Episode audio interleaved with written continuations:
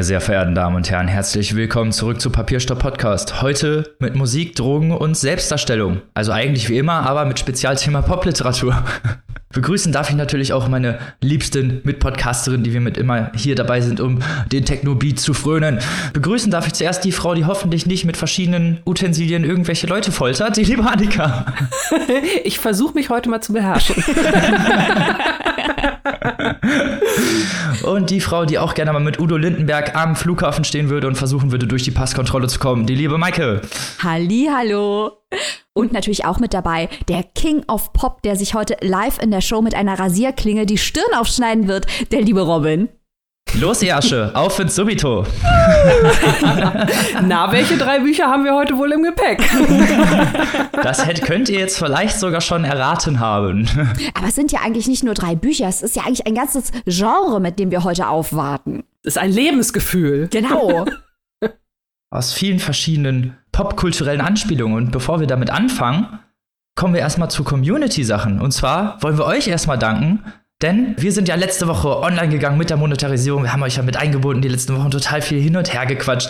Auch versucht, äh, uns noch mal durch euch Tipps zu holen, was ihr vielleicht sehen wolltet. Und jetzt ist es soweit und wir wollen euch natürlich bei denen, die schon dabei sind und natürlich die noch, die, die, bald, die bald hinzukommen, vielen Dank sagen, dass ihr mit dabei seid, dass ihr uns unterstützt und dass ihr schon so fleißig mit dabei seid. Ja, wir haben uns riesig gefreut, wie schnell da die Mitgliedschaften eingingen in unserer Steady Community. Und wenn ihr noch nicht dabei seid, schaut es euch an. Momentan online ein Vorab-Interview mit Lisa Krusche. Ein exklusiver Beitrag zu Tsitsi Damgaremboa, der diesjährigen Friedenspreisträgerin des deutschen Buchhandels. Plus, ab Montag wird es schon wieder weiteren Exklusiv-Content geben. Annika, gib uns den Spin.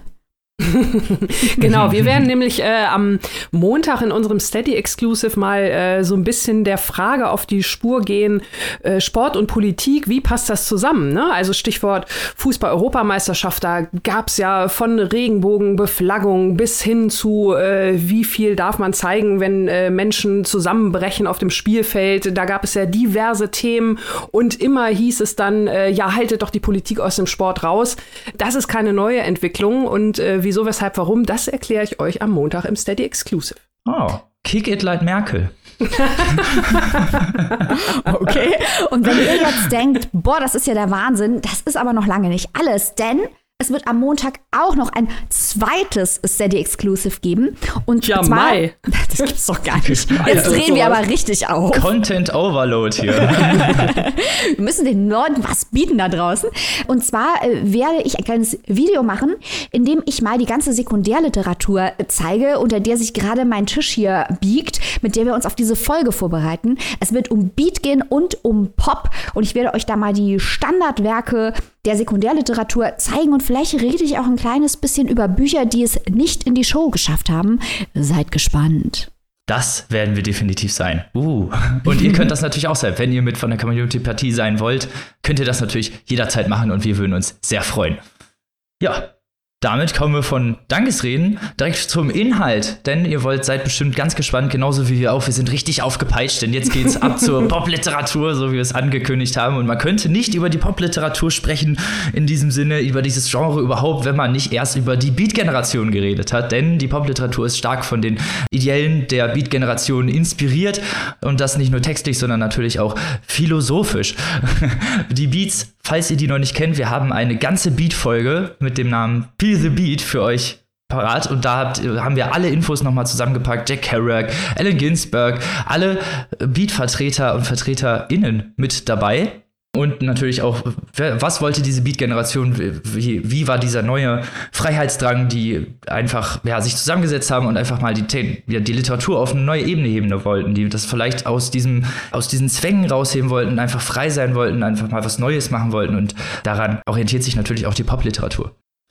Und wie der Begriff Beat schon nicht besonders subtil suggeriert, äh, ist hier natürlich die erste Parallele zur Popliteratur. Äh, die Beat Generation war stark inspiriert vom Jazz, zum, vom, von der Ästhetik des Jazz, vom Inhalt des Jazz, von Bebop. Das war ganz wichtig. Die haben auch neue ästhetische Formen gefunden. Jack Kerouac, indem er in diesem Stream of Consciousness in einer ganz, ganz langen Papierrolle einen ganzen Roman geschrieben mhm. hat. Äh, William S. Burroughs mit seiner Cut-Up-Technik. Ganz wichtige formelle Innovationen, die einen großen Einfluss hatten auf die Popliteratur. Und natürlich das Thema Drogen. Robin hat es am Anfang schon angesprochen. William S. Burroughs wahrscheinlich der berühmteste Heroin-Junkie ever. Ähm, auch ganz wichtig natürlich Marihuana, Pilze, alles Mögliche. Lest es nach bei den Beats. Politisch wollten sie mehr Freiheit, sie wollten einen Aufbruch äh, aus der verstaubten Zeit, in der sie lebten, in den 50ern in den USA. Sie wollten das Wahre, sie wollten das Echte, sie wollten das Leben spüren. Und dieses, dieser Wunsch, das Leben zu spüren, auch das verbindet sie mit den Popliteraten. Die Beats waren somit eine Avantgarde in der amerikanischen Literatur, in der Literaturgeschichte.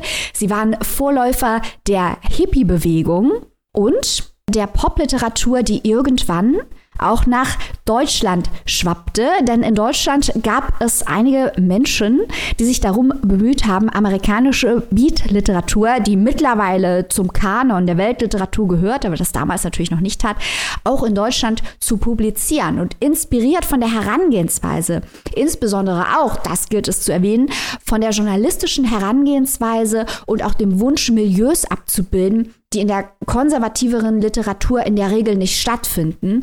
Also zum Beispiel wohnungslose Menschen, Prostituierte, Drogendealer, Süchtige, Alkoholiker, diese Menschen abzubilden und auch nicht über sie zu urteilen, sie nicht moralisch zu verurteilen, sondern sie darzustellen mit Würde. Dieser Wunsch der Beat-Generation, die findet man dann auch in der frühen Popliteratur in Deutschland. Und da fallen natürlich gleich in den 60ern, das war quasi die erste Welle der deutschen Popliteratur, Namen wie Brinkmann, Fichte mit Die Palette, ein ganz, ganz wichtiger Text auch für Clemens Meyer, heute ein bekannter Autor. Und selbstverständlich ein Held dieser Show, Jörg Fauser. Und Jörg Fauser hat ich habe das hier jetzt mal alles liegen.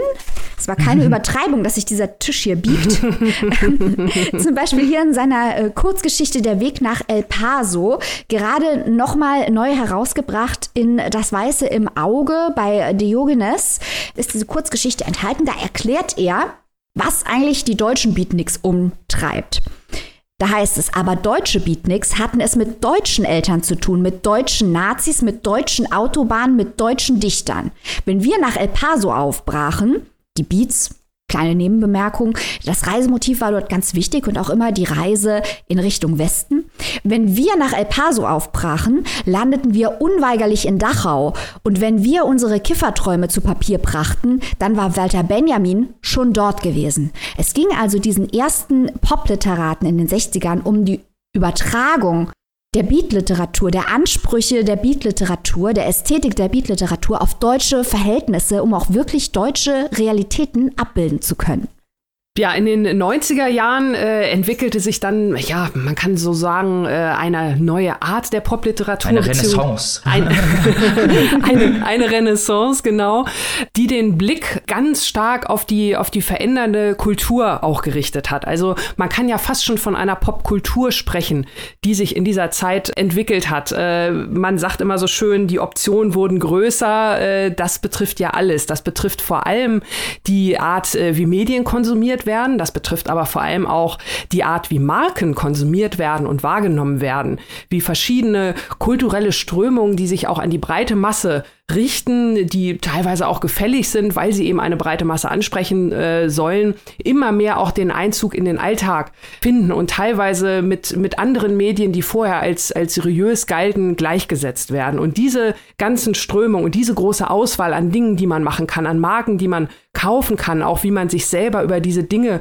immer mehr selbst produziert und auch selbst wahrnimmt, das findet also in der Popliteratur großen Einfluss und äh, ja, lässt sich auch an, ich sag mal, so frühen Werken aus dem nicht deutschsprachigen Raum, da fällt natürlich äh, als erstes ähm, Brad Easton Ellis äh, fällt uns da ein. Äh, zudem werden wir gleich noch ein paar Worte sagen, aber auch ein relativ zugängliches Werk, äh, sage ich mal, was auch natürlich ein sehr großer Erfolg war. High Fidelity von Nick Hornby, der sozusagen die Popkultur, gerade auch die Popmusik und den Blick auf, äh, ja, was Musik auch mit einem Menschen verändert, also das auch so ein bisschen als erzählerisches Element mit in den Text einfließen lassen. Der hat da, äh, ja, so quasi mit den äh, ersten großen Flock eingeschlagen und äh, Mike hat hat es ja gerade schon gesagt, das Ganze schwappte auch sehr, sehr schnell nach Deutschland rüber. Und äh, da sind natürlich viele, viele Menschen beteiligt, die hier bei uns zum, zu den absoluten Podcast-Lieblingen gehören, was niemanden überraschen dürfte. Also wir erinnern da an die 1990er Jahre, an die jungen Wilden, an natürlich Christian Kracht, an Benjamin von Stuckrad-Barre. Ähm, wir haben äh, Reinhard Götz dabei. Wir haben auch Frauen natürlich, Sibylle Berg, auch bei uns hier sehr, sehr groß geschätzt. Und Alexa Hennig von Lange. Also ähm, viele junge Menschen, die dann auch in den Medien wiederum so genau abgefeiert wurden, als halt so ein bisschen die jungen Wilden in Anführungszeichen, die die deutsche Popliteratur nach vorne bringen und die das natürlich selbst auch befeuert haben, indem sie sich in bestimmten Zirkeln in Anführungszeichen getroffen haben. Stichwort Tristesse Royale, liebe Maike. Darf ich den Ball da wieder mit äh, zurück zu dir spielen? Stichwort Sekundärliteratur, wenn man so, so ein bisschen will. Sekundärliteratur zu unserer Sendung, sagen wir es mal so. ja, auch das liegt hier neben mir, Annika. Tristesse genau. Royale. Du hast es schon angesprochen, Christian Kracht, ihr da draußen, die unseren Podcast äh, schon länger hören, äh, werden sich jetzt vielleicht fragen, ihr macht eine Popliteraturfolge ohne Christian Kracht. Ja, das hat folgenden Grund. Wir haben in unserer Christian Kracht Spezialfolge alle Romane von Christian Kracht besprochen und in der Folge drauf dann seine zu diesem Zeitpunkt brandneue Neuerscheinung Eurotrash. Also Christian Kracht hat hier schon stattgefunden bis zum Anschlag. ähm, und ich möchte aber noch hinweisen, der hat natürlich auch ein journalistisches Werk und auch ganz viel Reisereportagen, was, wie wir eben ausgeführt haben, ja wichtig ist für die Popliteratur. Also auch diese zwei Aspekte der Popliteratur sind exemplarisch bei Christian Kracht vorhanden. Hört zu dem guten Christian in die alten Folgen rein. Er war auch Teil des popkulturellen Quintetts, das in Tristesse Royal stattfindet. Joachim Bessing mit ihm, Eckhard Nickel, den hatten wir auch schon im Programm, Alexander von Schönburg und natürlich der gute Stucki Benjamin von Stuckrad-Barre. Dieses Buch zeichnet nach, wie sich diese fünf im Hotel Adlon getroffen haben in Berlin, um, wie sie selber sagen, das Bild der Generation zu zeichnen. Viele Leute haben hier den Gag nicht kapiert, dass das ganze Ding eigentlich natürlich eine riesengroße Performance war. Denn wie Annika und Robin schon angesprochen haben, die mediale Selbstdarstellung und generell die Konstruiertheit von Identitäten im Kapitalismus, in der Markenwelt. Das ist ein ganz zentrales Thema der Popliteratur. Aber die Popliteratur grenzt sich eben von anderen Vorgängerbewegungen ab, indem sie das eben nicht alles kategorisch ablehnen und moralisch verurteilen, sondern der Punkrock in der Popliteratur ist, dass man zumindest nach außen performativ eine ganz affirmative Haltung einnimmt und sagt, ja geil, Stuggi und Kracht machen dann mal Werbung für Pick und Kloppenburg und so. Wo das, das natürlich eine andere Form der Provokation ist, weil zu dem Zeitpunkt in den 90ern war es ja keine Provokation mehr, 68er Haltung zu vertreten. Die wahre Provokation war, äh, Krugchampagner äh, aus ähm, teuren Schuhen zu trinken und Werbung für Pick und Kloppenburg zu machen. Und genau das kam dann in den Büchern vor oder wurde von den Protagonisten der Popliteratur performativ ausgestellt, auch in Tristesse Royale. Man muss das also alles als eine riesengroße Aufführung und als ein Ausprobieren von Positionen auffassen. Das ist auch ganz wichtiger äh, Punkt. Positionen werden ausprobiert. Und wenn man das heute liest, Tristesse Royal, sieht man auch von den zwei großen Autoren, größten wahrscheinlich, Kracht und Stuckrad-Barre, die zwei zentralen Positionen, die da besprochen werden, nämlich Kracht betreibt eine Ästhetik des Verschwindens. Das haben wir in der Krachtfolge ja auch besprochen. Er versucht sich hinter seinen Positionen und ästhetischen Verfahren selbst aufzulösen, was ihm auch sehr gut gelingt. Ähm, deswegen gibt es zu ihm mittlerweile halbe Bibliotheken an Sekundärliteratur. Und Benjamin von Stuckrad-Barre, da werden wir nachher noch mehr zu sagen, hat das Gegenteil gemacht. Er hat versucht, sich zu 100 Prozent in diesen medialen Zirkus reinzuwerfen und als Literat zum Popstar zu werden, eine Fernsehsendung zu moderieren, bei Rock am Ring Lesungen zu machen, sich selbst zu inszenieren als, ja, wie, wie ein Rockstar eben. Also zwei unterschiedliche Verfahren innerhalb dieser Strömung, aber absolut verankert und verständlich. Deswegen Tristesse Royale ein zentraler Text, aber Jetzt keiner, zu dem ich raten würde, um ihn spaßeshalber zu lesen. Ein besonders unterhaltsamer oder gut geschriebener Text ist es nicht, aber wenn man sich theoretisch für die Position und die Ästhetik interessiert, ist der Text extrem aufschlussreich, vor allem, weil er ja veröffentlicht wurde, bevor Kracht und Stuckrad Barre seine, ihre wirklich großen Werke rausgebracht haben und man da aber schon ablesen kann, wo es mit denen mal hingehen wird. Tristesse Royal empfehlen wir. Aber äh, bevor wir zu einzelnen Büchern gehen, reden wir vielleicht noch zum paar, über ein paar theoretische Aspekte, äh, die die Popliteratur auszeichnet, oder Robin? Das finde ich eine sehr gute Sache. Du hast es das ja. Ich meine, man kann ja auch nicht über die Popliteratur reden, ohne über Tristesse Royale zu reden, aber jetzt kommen wir vielleicht mal zu den Inhalten nochmal ein bisschen mehr der Popliteratur, die ja auch, äh, ihr hattet es ja vorhin beide schon gesagt, so einen aktuellen Lebensstil, eine Gesellschaftsgruppe und Literatur in einem so zusammenfassen möchte. Und eben halt auch, ähm, ja, einfach Gesellschaftsgruppen eben ohne, ohne Stigmatas darstellen möchte, ohne eben diese bildungsbürgerliche Reflexion oder Stigmatisierung, die halt häufig stattfindet. Gerade halt eben auch in diesen, ja, musikalischen äh, Szenerien, ne, Techno oder halt eben auch, e-, egal wo es dann halt hinterher hingeht, oder halt auch eben häufig diese Drogenszenerien. Und es geht ja halt auch viel um Erfahrung generell. Und ich möchte hier mal auf ein Zitat verweisen, was die Lisa, liebe Lisa Krusche uns in unserem Interview gegeben hat, weil die sich gefragt hat, wie man denn sonst über Erfahrungen schreiben kann, ohne den Einbezug der gesamten Erfahrungswelt. Und da, darum geht es ja in der Popliteratur, dass eben halt die gesamte Erfahrungswelt mit einbezogen wird, samt ihren Marken. Und den Bezügen, denen die Leute auch wichtig ist. Da gehört halt eben auch diese Oberflächenästhetik zu, die Maike gerade schon sehr schön angesprochen hat. Absolut, Robin. Aber dazu noch zur Ergänzung, nur um klarzumachen, dass es auch Unterschiede natürlich zwischen Beat und Pop gibt, äh, außerhalb der Tatsache, dass Pop natürlich Beatbestrebungen auf deutsche Verhältnisse überträgt. Viele Popliteraten lehnen zumindest vordergründig, also auch dort gibt es mehrere Ebenen, aber vordergründig Ideen der Political Correctness ab. Also Kracht hat ja bei Faserland insbesondere provoziert äh, durch seine Ablehnung von, also dass er herabschaut auf bestimmte gesellschaftliche Gruppen. Dieses Distinktionsbestreben, das eine riesengroße Rolle spielen wird in allen Büchern, die wir heute besprechen, dass man sich abgrenzen möchte und dass es da auch häufig um oberflächliche ästhetische Eindrücke geht und eben nicht um die Inhalte, was wiederum, wie bereits gesagt, verweist oder eine Abgrenzung ist gegen frühere Generationen, die die Oberfläche komplett abgelehnt haben. Die Popliteraten sagen eben, die Oberflächen, die haben auch eine gewisse Tiefe und haben auch eine Aussagekraft und treiben das halt manchmal an gewisse Grenzen, die man dann auch wirklich in Frage stellen kann, ob das noch in Ordnung ist, dass da Dinge wirklich auf sehr extreme Art und Weise befürwortet oder abgelehnt werden. Insbesondere auch äh, bei Reinhard Götz natürlich. Vollkommen. Ja, das ist ja diese subjektive Gefühlswelt, die hier auch immer porträtiert wird und so eine Art von Spontanität auch, die, da, mhm. die damit einhergeht. Es geht ja hier auch in Popliteratur häufig mehr um die Wahrnehmung als tatsächlich um diese politischen Thesen, um den Inhalt, die, die Narrative oder sowas. Ne? Also es geht ja wirklich um, ja, um die Wahrnehmung, um die Wahrnehmung dieser, dieser Protagonisten oder halt eben dieser Gefühlswelt vor allem, eben dieser Generationsgefühlswelt häufig auch.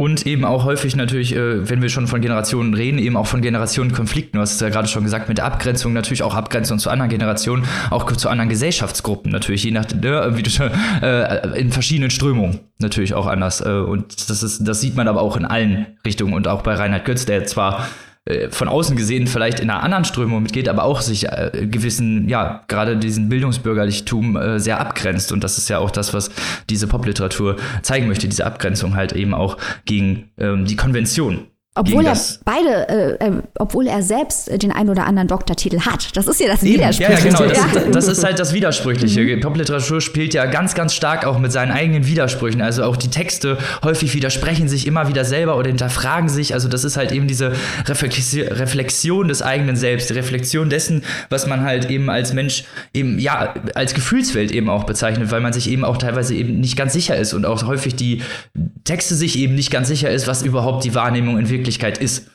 Und das ist ja auch bei ähm, Reinhard Götz Text, äh, Bachmann-Text äh, Subito, was du gerade schon kurz angesprochen hast, sehr gut rausgekommen, da wo er sich äh, an dieser Stelle, wo es eben um, um, die Wirklichkeit, um die Wahrheit geht, was ist eigentlich Wirklichkeit, ist das Fernsehen wirklich als die Wahrheit, heißt es da halt irgendwo, weil wir vielleicht irgendwann so abhängig sind oder nur noch so konsumgesteuert, dass vielleicht das für unsere Wirklichkeit entscheidend ist. Oder zur Wirklichkeit wird. Und das ist halt irgendwie das Interessante, dass es eben mit dieser, ja, mit dieser also mit dieser Wahrnehmung spielt, mit dieser Wahrnehmung von eigenen Personen und eben auch äh, natürlich mit der Provokation als Darstellung, wie halt eben Reinhard Götz sich dann eben die Stirn aufschneidet beim Bachmann-Text und dann halt hinterher suffisant die Jurymitglieder anguckt. Genau das ist Popliteratur.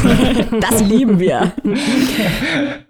Was, was ich ja auch äh, wirklich sehr, sehr spannend finde, äh, Robin, um das äh, nochmal eben aufzugreifen, was du mhm. gesagt hast, diese, diese Abgrenzung, äh, die ja dann teilweise wirklich so äh, übertrieben dargestellt wird, dass sie teilweise ja wirklich, äh, du hast es schon gesagt, auch überhaupt keinen Sinn ergibt. Dass man halt mhm. ähm, ein Beispiel hier äh, vielleicht aus meinem Buch schon mal kurz vorab, äh, dass der Protagonist also großen Wert darauf legt, Nichtraucher zu sein und bitte überall in einem Nichtraucherladen äh, sitzen möchte, aber dann meckert, wenn er sich keine Zigarre anstecken kann, weil das ja was ganz anderes ist und mit Rauchen nichts zu tun hat.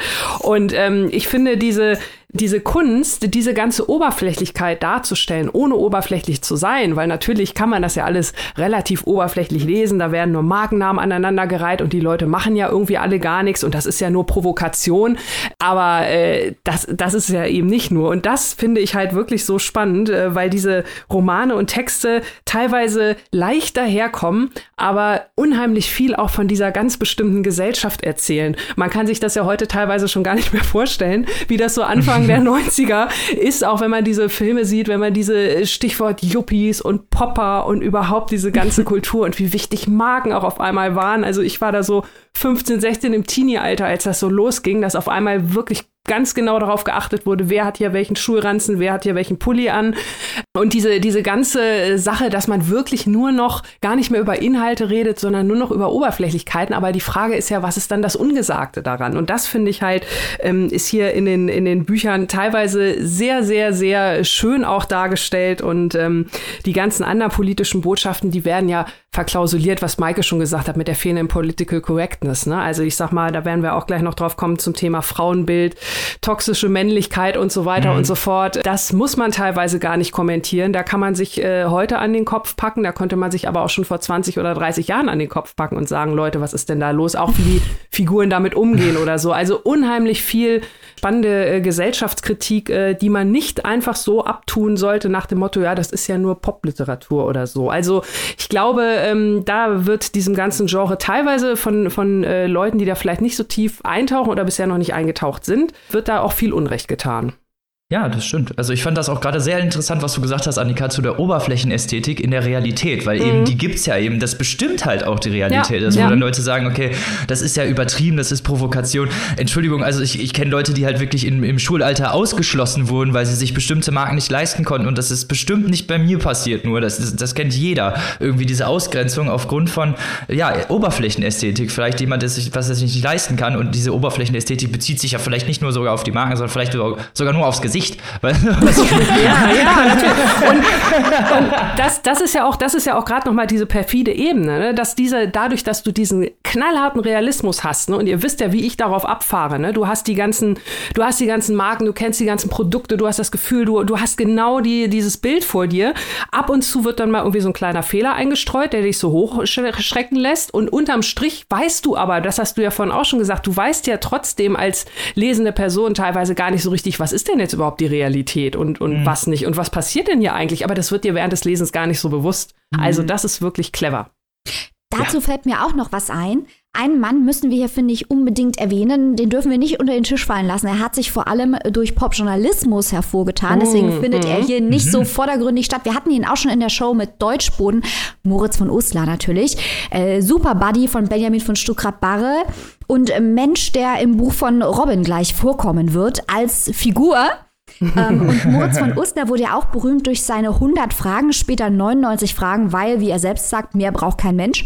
Und diese Interviewtechnik der 100 bzw. 99 Fragen geht ja auch davon aus, dass die Antwort des Gegenübers fast egal ist, weil es sich um eine derartig durchmedialisierte und künstliche Situation handelt, dass es vollkommen widersinnig ist, authentische Antworten, was überhaupt Authentizität ist, ist die nächste Frage, mhm. solche Antworten zu erwarten.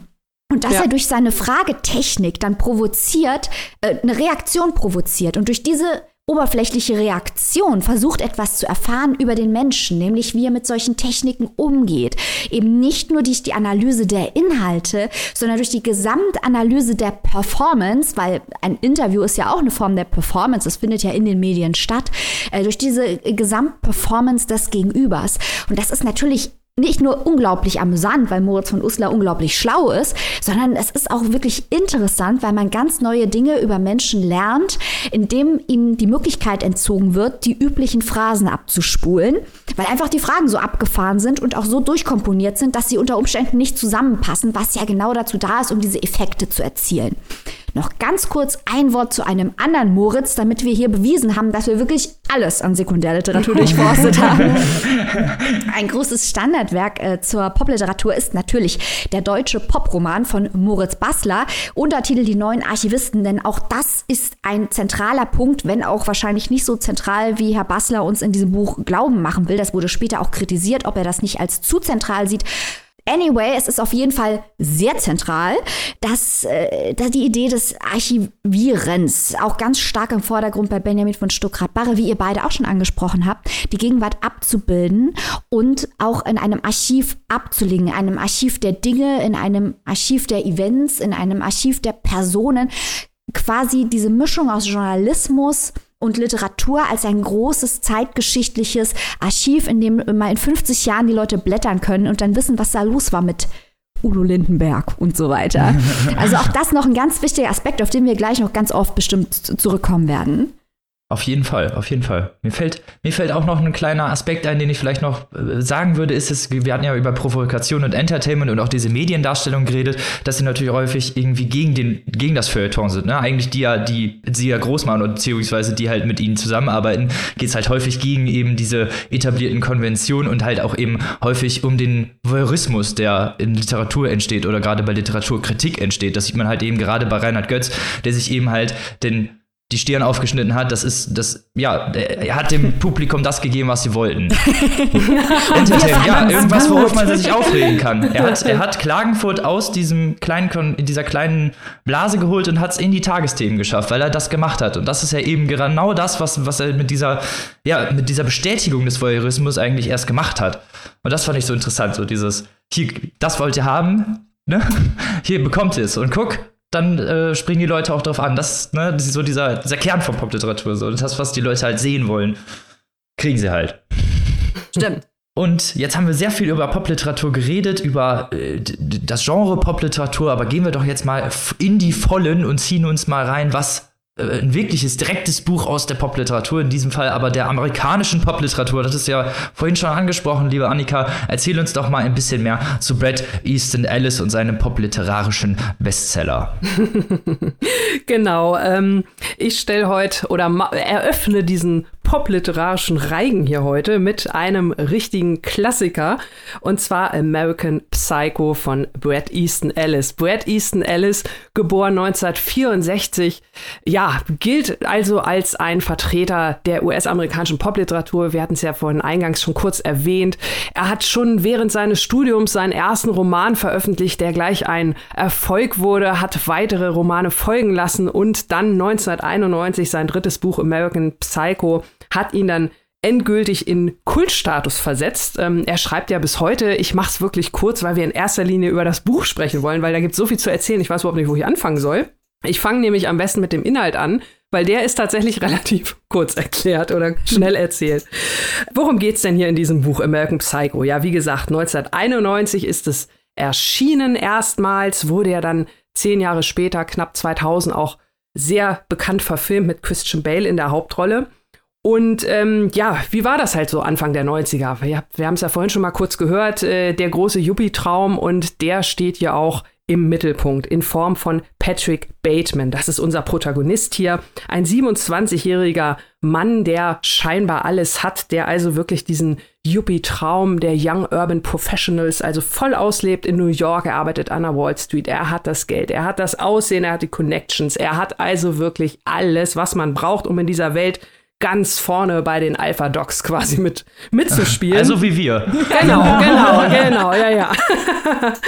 Und ähm, diese, diese Erzählung, 550 irgendwas Seiten, ähm, schildert also über einen Zeitraum von ungefähr drei Jahren diverse Szenen im Leben von diesem Patrick Bateman. Und ähm, das Muster ist eigentlich immer das gleiche. Äh, Markenname wird gedroppt ohne Ende. Also wir erleben Patrick, wie er sich mit seinen Freunden trifft, wie er ins Fitnessstudio geht, wie er Einkäufe erledigt, wie er zur Arbeit geht, wie er zum Lunch geht. Also diese ganzen kleinen Szenen werden beschrieben und ähm, werden auch sehr, sehr szenisch beschrieben. Und äh, wir als Leserin sind in einem Sog von Anfang an, weil das Tempo halt sehr, sehr hoch ist. Aber der Inhalt eigentlich zunächst ja relativ flach erscheint, weil wie gesagt, es sind wirklich nur diese Szenen, aber man merkt immer mehr, dass da irgendwas nicht stimmt, weil der Patrick Bateman immer mal wieder so kleine Sätze einfließen lässt in seine Unterhaltung. Das Ganze ist übrigens aus seiner Perspektive geschrieben, das muss ich auch noch ganz, ganz dringend erwähnen. Also Patrick erzählt uns hier seine eigene Geschichte. Und er lässt also immer mehr, je weiter wir voranschreiten in dem Roman, äh, so kleine Sätze fallen, dass man merkt, mit dem stimmt irgendwas nicht. Der hat also einen Hang zu Gewalt. Und das Ganze wird dann also wirklich immer schlimmer, immer schlimmer, bis sein wahres Ich zum Vorschein kommt oder er sich uns als seiner Leserschaft offenbart, als äh, wirklich totaler Psychopath, gewalttätig, der äh, ja, seine sexuellen und auch mörderischen Fantasien äh, wirklich vollends auslebt. Das einmal ganz kurz die Handlung umrissen. Also er ist wirklich der Psychopath, wie er im Titel schon angekündigt wird. Wie wird dieses, äh, ja, wieso ist das jetzt kein Psychothriller, mag man sich fragen, sondern ein wichtiges Werk der Popliteratur? Das möchte ich euch jetzt äh, gerne erläutern. Und zwar, äh, also alles, was wir im, im Vorfeld halt schon gesagt haben, diese ganzen Marker, die man hat für die Popliteratur, dass die Marken immer genannt werden. Also man hat hier teilweise das Gefühl, man sieht ein, ein Wimmelbild, wo nur äh, Logos verdeckt sind oder aufgedeckt werden müssen. Das heißt, es ist also wirklich alles relativ relativ oberflächlich. Wir erleben diese Menschen, die sich halt treffen in bestimmten Bars und Restaurants. Die Inhalte ihrer Themen drehen sich auch nur um Fragen des Lifestyles. Äh, welcher Krawattenknoten ist noch zu empfehlen außer dem Windsor oder darf man graue Socken zur schwarzen Hose tragen? Also diese Fragen werden abends diskutiert, wenn man essen geht oder wo geht man überhaupt hin essen? Wo kann man einen Tisch reservieren? Wo hat welches Restaurant abgeschnitten? Das sind die Dinge, ähm, die wir über diese Menschen erfahren. Wir erfahren nichts wirklich Intimes. Wir erfahren keine echten Emotionen. Wir erfahren nicht mal, wo die arbeiten. Wir wissen zwar, dass sie ins Büro gehen an der Wall Street, aber dort auch beschreiben sie nur, äh, wie sie vielleicht mal neben durch in den Spiegel gucken. Also sie, der Patrick natürlich in erster Linie, unser Erzähler. Und äh, seine Selbstdarstellung, Selbstoptimierung ist also eigentlich so ziemlich das Wichtigste und das einzige. Zwischenmenschliche Beziehungen äh, verbleiben auch eher auf der Oberfläche. Patrick hat zwar eine Verlobte, das ist aber ein ein sehr, ja, wenig liebevolles äh, Verhältnis. Man ist eher zusammen, weil es, äh, weil es sich so gehört, dass man eine feste Partnerschaft hat. Aber außer partnerschaftliche Beziehungen werden auch toleriert. Also jeder, jeder poppt da mit jedem, möchte man fast schon sagen. Das ist auch irgendwie bekannt. Das ist auch aber irgendwie alles nicht schlimm, weil es halt alles. Das heißt ja auch Popliteratur. Genau, genau. Daher kommt. Ah, jetzt, jetzt. Also es ist alles äh, sehr, sehr unverbindlich und das spielt natürlich äh, Patrick und seiner Psychose, so möchte ich es mal sagen, gut in die Karten, weil er natürlich dadurch in der Lage ist, sich auch häufiger mal mit äh, Frauen zu treffen oder sich auch Frauen zu kaufen. Also er arbeitet auch viel mit Escort-Ladies und Prostituierten, die er dann auf bestialische Weise, muss man wirklich sagen, foltert und äh, zerstümmelt. Das Ganze ist alles immer sehr, sehr filmisch und szenisch beschrieben. Also das geht am Anfang los. Ich hatte es ja schon gesagt, die ersten knapp 100 Seiten liest man wirklich nur diese, diese Beschreibung einer eines, einer Einrichtung eines Badezimmerschrankes oder einer Küche, wo wirklich von Material zu einer Marke geschwenkt wird. Das wird auch wirklich so beschrieben. Also es heißt dann auch, ähm, wir schwenken auf oder die Blende geht auf. Es wird von Zeitlupe gesprochen. Also das Ganze ist sehr, sehr ähm, filmisch und szenisch. Der Protagonist wirkt quasi wie eine Kamera selbst, wie er uns das beschreibt. Wir haben ja auch nur seine Sicht der Dinge. Also wir müssen uns in dem Fall ja auch auf seine Sicht verlassen. Das ist eine Technik, die wurde natürlich auch schon in, in anderen Genres äh, angewandt, äh, ein wenig weniger exzentrisch, wie man so schön sagt, im New Journalism, wo äh, teilweise auch natürlich dann äh, Truman Capote zum Beispiel äh, oder Tom Wolfe, die eine ähnliche Beschreibungstechnik angewandt haben. Aber hier dient es auch so ein bisschen darum, äh, da, äh, dazu, die Lesenden so ein bisschen einzulullen, weil man ist dann nach 100 Seiten, ist man so in diesem Trott drin, dass man diese fast schon Gebrauchsanweisung mäßige. Also ich meine, wir lesen Seiten über Seiten, wie Patrick Bateman sein Gesicht pflegt, mit welchen Wässerchen und Mittelchen und Tinkturen und was dann daran kommt und welches chemische Peeling. Und genau mit dem gleichen Motto werden dann ein paar hundert Seiten später also diese wirklich, wirklich, wirklich schlimmen Folterakte und, und sexuellen Akte beschrieben. Also ähm, das ist wirklich harter Tobak. Das Buch war auch sechs Jahre lang, stand es in Deutschland auf dem Index. Der Kiepenheuer und Witsch Verlag hatte dann dagegen geklagt. Äh, seitdem ist es seit 2001 wieder erhältlich. Und ähm, wenn man es gelesen hat, diese Drastik, mit der diese Szenen dort geschrieben werden, also ich musste natürlich, Robin, ich hoffe, ich äh, reiße jetzt kein altes Trauma auf, ich musste natürlich an den Marquis de Sade denken. Oh, oh Ihr erinnert euch vielleicht, das hatte Robin ja mal vorgestellt, da ging es ja auch um ähnliche Ausschweifungen und ähm, da war es natürlich so, dass diese Libertines, die sich da mit diesen Frauen zurückgezogen hatten, die hatten sich ja sozusagen von allen und von der gesamten Außenwelt abgeschottet. Hier bei American Psycho ist es so, dass diese ähnlichen Dinge, also wir reden hier wirklich von Nekrophilie, von Kannibalismus, von Folterei mit Werkzeugen und Tieren, nur um mal, damit ihr wisst, also das ist hier wirklich harter Stoff. Ähm, ich musste auch mehrfach schlucken. Das passiert zwar auch abgeschottet, aber trotzdem mehr oder weniger unter den Augen von allen, weil ähm, Patrick Bateman bewegt sich ja in dieser Szene und er lässt auch Hints fallen, so möchte ich es mal sagen. Er hat äh, durchaus ein Mitteilungsbedürfnis. Also er ist auch bekannt als Fan von Serienmördern und er lässt auch immer mal wieder ganz scheinbar harmlos in einer Erzählung irgendwie sowas wie ich würde dir am liebsten die Brüste abschneiden äh, zu einer Frau fallen und aber es wird entweder nicht gehört oder es wird nicht ernst genommen, weil da kommt wieder diese Oberflächlichkeit zutage. Das sieht man daran, dass die Leute sich äh, teilweise gar nicht mit den richtigen Namen begrüßen, weil äh, sie wissen, sie sind, sie kennen zwar alle Marken, wirklich jedes. Also er sieht eine Person und scannt von oben bis unten, kann dir jede Marke sagen, aber der Name im Zweifelsfall, hm, den habe ich jetzt nicht parat. Diese Verwechslung tritt super oft auf, wird aber auch lustigerweise als Teil des Systems akzeptiert. Also Bateman selbst sagt, wenn er verwechselt wird, ja, ich kann das verstehen, wir haben den gleichen Friseur, wir haben den gleichen Schneider, da kann man uns schon mal verwechseln. Also das ist völlig in Ordnung, es gehört alles dazu.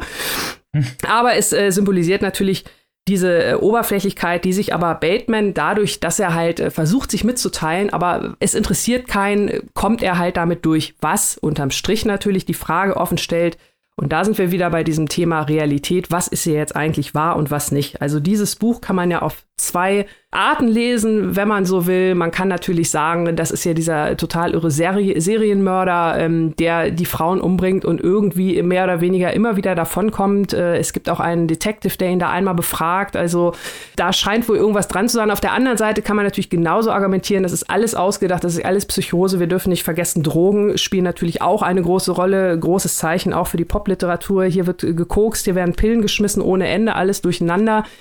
Der Typ äh, ist nur auf, ist nur drauf, ist nur druff, druff, druff die ganze Zeit. Ne? Also man ist selber auch beim Lesen in so einem Wahn. Von daher auch da bleibt alles äh, äh, ja postmodern offen am Ende kann man fast schon sagen.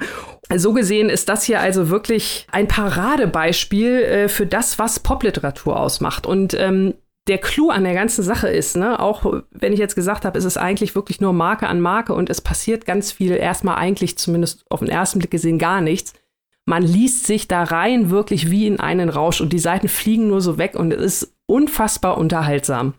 Wobei, nichtsdestotrotz, ich habe es mehrfach erwähnt, es ist halt auch wirklich sehr, sehr brutal und sehr, sehr verstörend und ähm, Gut, jetzt hat äh, Brett Easton Ellis sich vielleicht nicht unbedingt die Stirn aufgeschnitten vor laufender Kamera, aber er hat, er hat dieses Buch hier geschrieben und ähm, es gibt auch so ein, zwei Szenen, wo äh, Patrick Bateman äh, mal so die vierte Wand durchbricht und die Lesenden direkt anspricht, was noch für so einen zusätzlichen Grusel sorgt. Man weiß natürlich von Anfang an, worauf man sich hier eingelassen hat. Patrick Bateman äh, ist so ein bisschen natürlich äh, Norman Bates, der Hauptdarsteller, Hauptcharakter aus Psycho angelegt. Psycho wird auch selbst zitiert im Buch. Es beginnt mit dem Satz, äh, die, ihr, die hier eintretet, lasset alle Hoffnung fahren. Also ne, man kann schon sagen, okay, alles klar, ich weiß Bescheid, wohin die Reise geht. Aber es ist unterm Strich also wirklich ähm, sehr verstörend und so ein richtiger Wumms. Ich liebe dieses Buch auch. Gleich mal hier Bekenntnis. Ähm, total super. Und ich finde, was man dazu noch sagen kann, zu all dem, was du jetzt schon gesagt hast, Annika, ist dieses Buch ist auch unglaublich lustig. Es ja, ist ja. unglaublich lustig. Ähm, und das ist natürlich auch ein toller Effekt, weil es ist so genauso brutal, wie du es gesagt hast, aber äh, bei Marquis de Sade habe ich mich irgendwann gelangweilt und das mhm. war der verstörende Effekt, der bei mir eingetreten ist, dass irgendwann die Gewalt immer mehr zunimmt, aber mir immer langweiliger wurde, weil es einfach so vorhersehbar war und man auch gedacht hat, ich habe jetzt verstanden, was du mir sagen willst. Aber bei Brad Easton Ellis wird es einfach immer lustiger, je brutaler es wird. Das muss man als Schriftsteller auch erstmal hinkriegen. Und er hat eben genau diese Verstörung, über die wir eben gesprochen haben, mit der Oberflächenästhetik drin. Weil es mhm. wäre zu einfach zu sagen, dass er das alles geschrieben hat, um auf die Lehre des Kapitalismus hinzuweisen. Es wäre aber auch zu einfach zu sagen, dass er den Kapitalismus uneingeschränkt toll findet. Also er lässt das alles so ein kleines bisschen in der Schwebe und er schafft es aber auch durch diese kleinen Vignetten, die auf der einen Seite unglaublich realistisch sind, weil es das gibt und man das auch kennt, aber auf der anderen Seite auch aufzudecken, was das eigentlich alles für arme Schweine sind, weil Patrick Bateman ist ja angepasst. Der symbolisiert ja den überangepassten Yuppie. Der will alle Vorschriften, die die Gesellschaft ihm macht, will er übererfüllen. Er will reich sein, er will die schöne Freundin haben, er will äh, jung sein und pflegt seine Haut und macht die ganze Zeit irgendwelche Körperübungen, damit er auch gut aussieht. Er ist absolut überangepasst und gleichzeitig ist er eine komplett lächerliche Figur. Also da gibt es ja diese eine Szene mit den ähm, Visitenkarten. Da sitzen die so, im Restaurant. Ja. Das ist so lustig. Und äh, tauschen die Visitenkarten aus. Aber der Informationsgehalt, der vom einen zum anderen geht, ist eigentlich nicht hauptsächlich, wo man die andere Person erreichen kann, sondern wer die teuerste Kredit, äh, wer die teuerste Visitenkarte hat, also wer am weitesten oben steht. Und das ist derartig, ja, das ist derartig lustig, weil es derartig affig ist. Gleichzeitig weiß man aber natürlich, so läuft es im Leben. Wie Robin eben schon angesprochen hat, man kann natürlich diese Oberflächenästhetik komplett verurteilen, aber Fakt ist, dass die unsere Gegenwart bestimmt und heute ja noch viel mehr als zu der Zeit, als dieses Buch publiziert wurde. Äh, Stichwort Instagram. Äh, soziale ja, Medien. TikTok und so. Ja, also was. Ja, also man will sich gar nicht vorstellen, was äh, passiert wäre, wenn äh, Patrick, wenn es zu Patrick Batemans Zeiten ins, äh, schon Instagram oder Internet gegeben hätte, um Gottes Willen. der auf Facebook, der Typ. Nee, lass mal. Ähm, Maike, was du gerade gesagt hast, muss ich noch einmal noch eine Sache ergänzen. Äh, fast noch schöner als das mit den Visitenkarten fand ich ja die eine Szene. Er hat ja dieses teure Bild von David Oniza, ich hoffe, ich habe es richtig ausgesprochen, hat er in seinem Apartment hängen und äh, bildet sich, wer weiß was darauf ein und wird dann irgendwann später im Laufe des Buchs darauf aufmerksam gemacht, dass das Bild die ganze Zeit falsch rumhängt. Ähm also, das sind, das sind wirklich ah. schöne, schöne Szenen und ähm, da möchte ich auch noch kurz und sehr, sehr amüsant sind natürlich auch die ganzen, ganzen nochmal Querverweise auch zur Popkultur. Ne? Also es gibt ein sehr, sehr schönes Cameo von Tom Cruise, äh, den er am Aufzug trifft. Und äh, ja, ich fand deinen Film Bartender total toll. Und Tom Cruise, nee, der hieß Cocktail. also, äh, das ist auch so eine schöne Szene. Und natürlich die ganzen anderen popkulturellen Referenzen, da hatte ich jetzt gar nicht gesagt. Also es gibt ganze Kapitel, extra Diskografien für zum Beispiel Genesis und Whitney Houston. Donald Trump taucht ständig äh, auf als sein großes Vorbild zumindest. Das hat mich natürlich auch sehr oh verstört, wie ihr euch das vorstellen könnt. Das hat im Nachhinein auch einen echt üblen Nachgeschmack. Ja, ja, genau. Das ist wirklich der Punkt, wo man denkt, oh, das ist aber, da ist das Buch nicht ganz so gut gealtert. Wobei er natürlich, äh, Mike hat das ja gerade schon richtig gesagt, unterm Strich ist ja der Batman wirklich so ein armes Würstchen und äh, so gesehen passt es dann ja wieder ins Bild, wenn Trump für ihn ähm, das große Vorbild ist.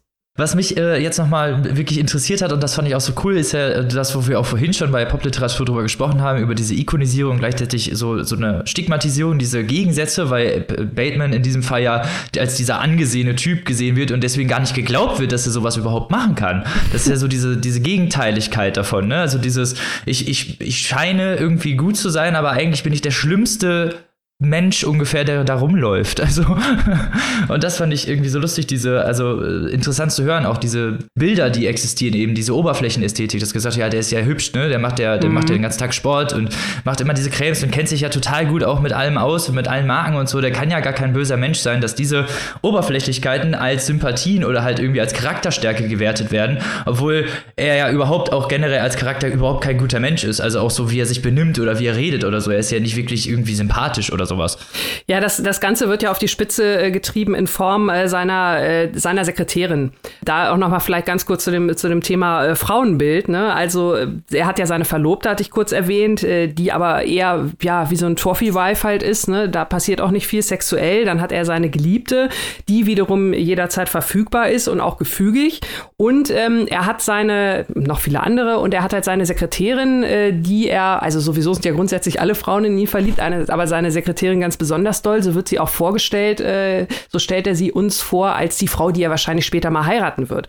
Und die ist halt wirklich komplett naiv und die charakterisi charakterisiert ihn dann ja auch als äh, Mensch mit wirklich ganz viel Mitgefühl und ah, er geht so auf die Leute ein. Also wirklich genau das, was du gesagt hast, das komplette Gegenteil von dem, wie er eigentlich ist, komplett der falsche Filter drauf. Und ähm, er erkennt sie quasi als äh, vielleicht die Frau oder vermutlich die, die er später mal heiraten wird. Sprich, äh, das ganze Leben mit der Vorspiegelung falscher Tatsachen wäre dann ja quasi schon vorgezeichnet, wenn man so will. Also das ist wirklich traurig auf so vielen Ebenen. Ähm, aber ja, vielleicht ist es auch äh, so ein bisschen nach dem Motto, man sieht dann auch nur immer das, was man sehen will. Ne? Das kann natürlich auch äh, nochmal mhm. ein Teil da mit reinspielen, weil wenn die Oberfläche so stark blendet, hast du vielleicht gar keine Möglichkeit, wenn du nicht die passende Sonnenbrille hast, an, dieser, an diesem Sonnenstrahl vorbeizugucken, so nach dem Motto. Ein Spitzenbuch. Es macht total viel Spaß. Äh, ich kann es allen nur empfehlen. Der Film ja. ist natürlich, äh, wie du gesagt hast, Annika, auch sehr gut. Aber man muss dieses Buch gelesen haben. Dieser, dieser subtile Witz, der da drin ist, ist einfach ein Knaller. Auch Ironie, natürlich ein riesiges Thema in der Popliteratur. Die Redefinition der Bedeutung von Ironie natürlich vor allem bei Christian Kracht. Aber all diese Menschen, Kracht und Stuckrad Barre und Götz, alle inspiriert und beeinflusst von dem guten Brad Easton Ellis. What a guy! Ja. What a book. Das solltet ihr euch auf jeden Fall holen. Annika, wo und wie viel, viel kann man das denn tun?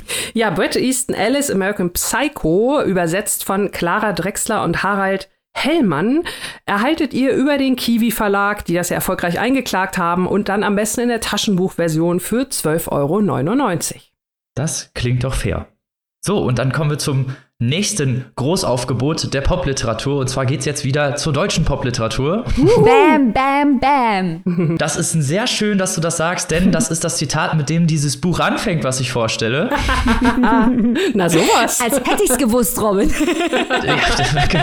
das Zitat ist übrigens von Westbam, auch als Maximilian Lenz bekannt und ist natürlich Homeboy weil kommt aus Münster und ist natürlich direkt erstmal sympathisch. so viel zum Thema Oberfläche. zum Thema Oberfläche, genau. das reicht mir schon. Der muss ein guter Mann sein. Der macht auch noch Techno. So, jetzt kommen wir aber zum Inhalt oder zu dem Buch, was ich vorstellen möchte. Reinhard Götz, Rave, Erzählung. Und zwar, ja, wie der Titel sagt, Rave, geht es um Raves.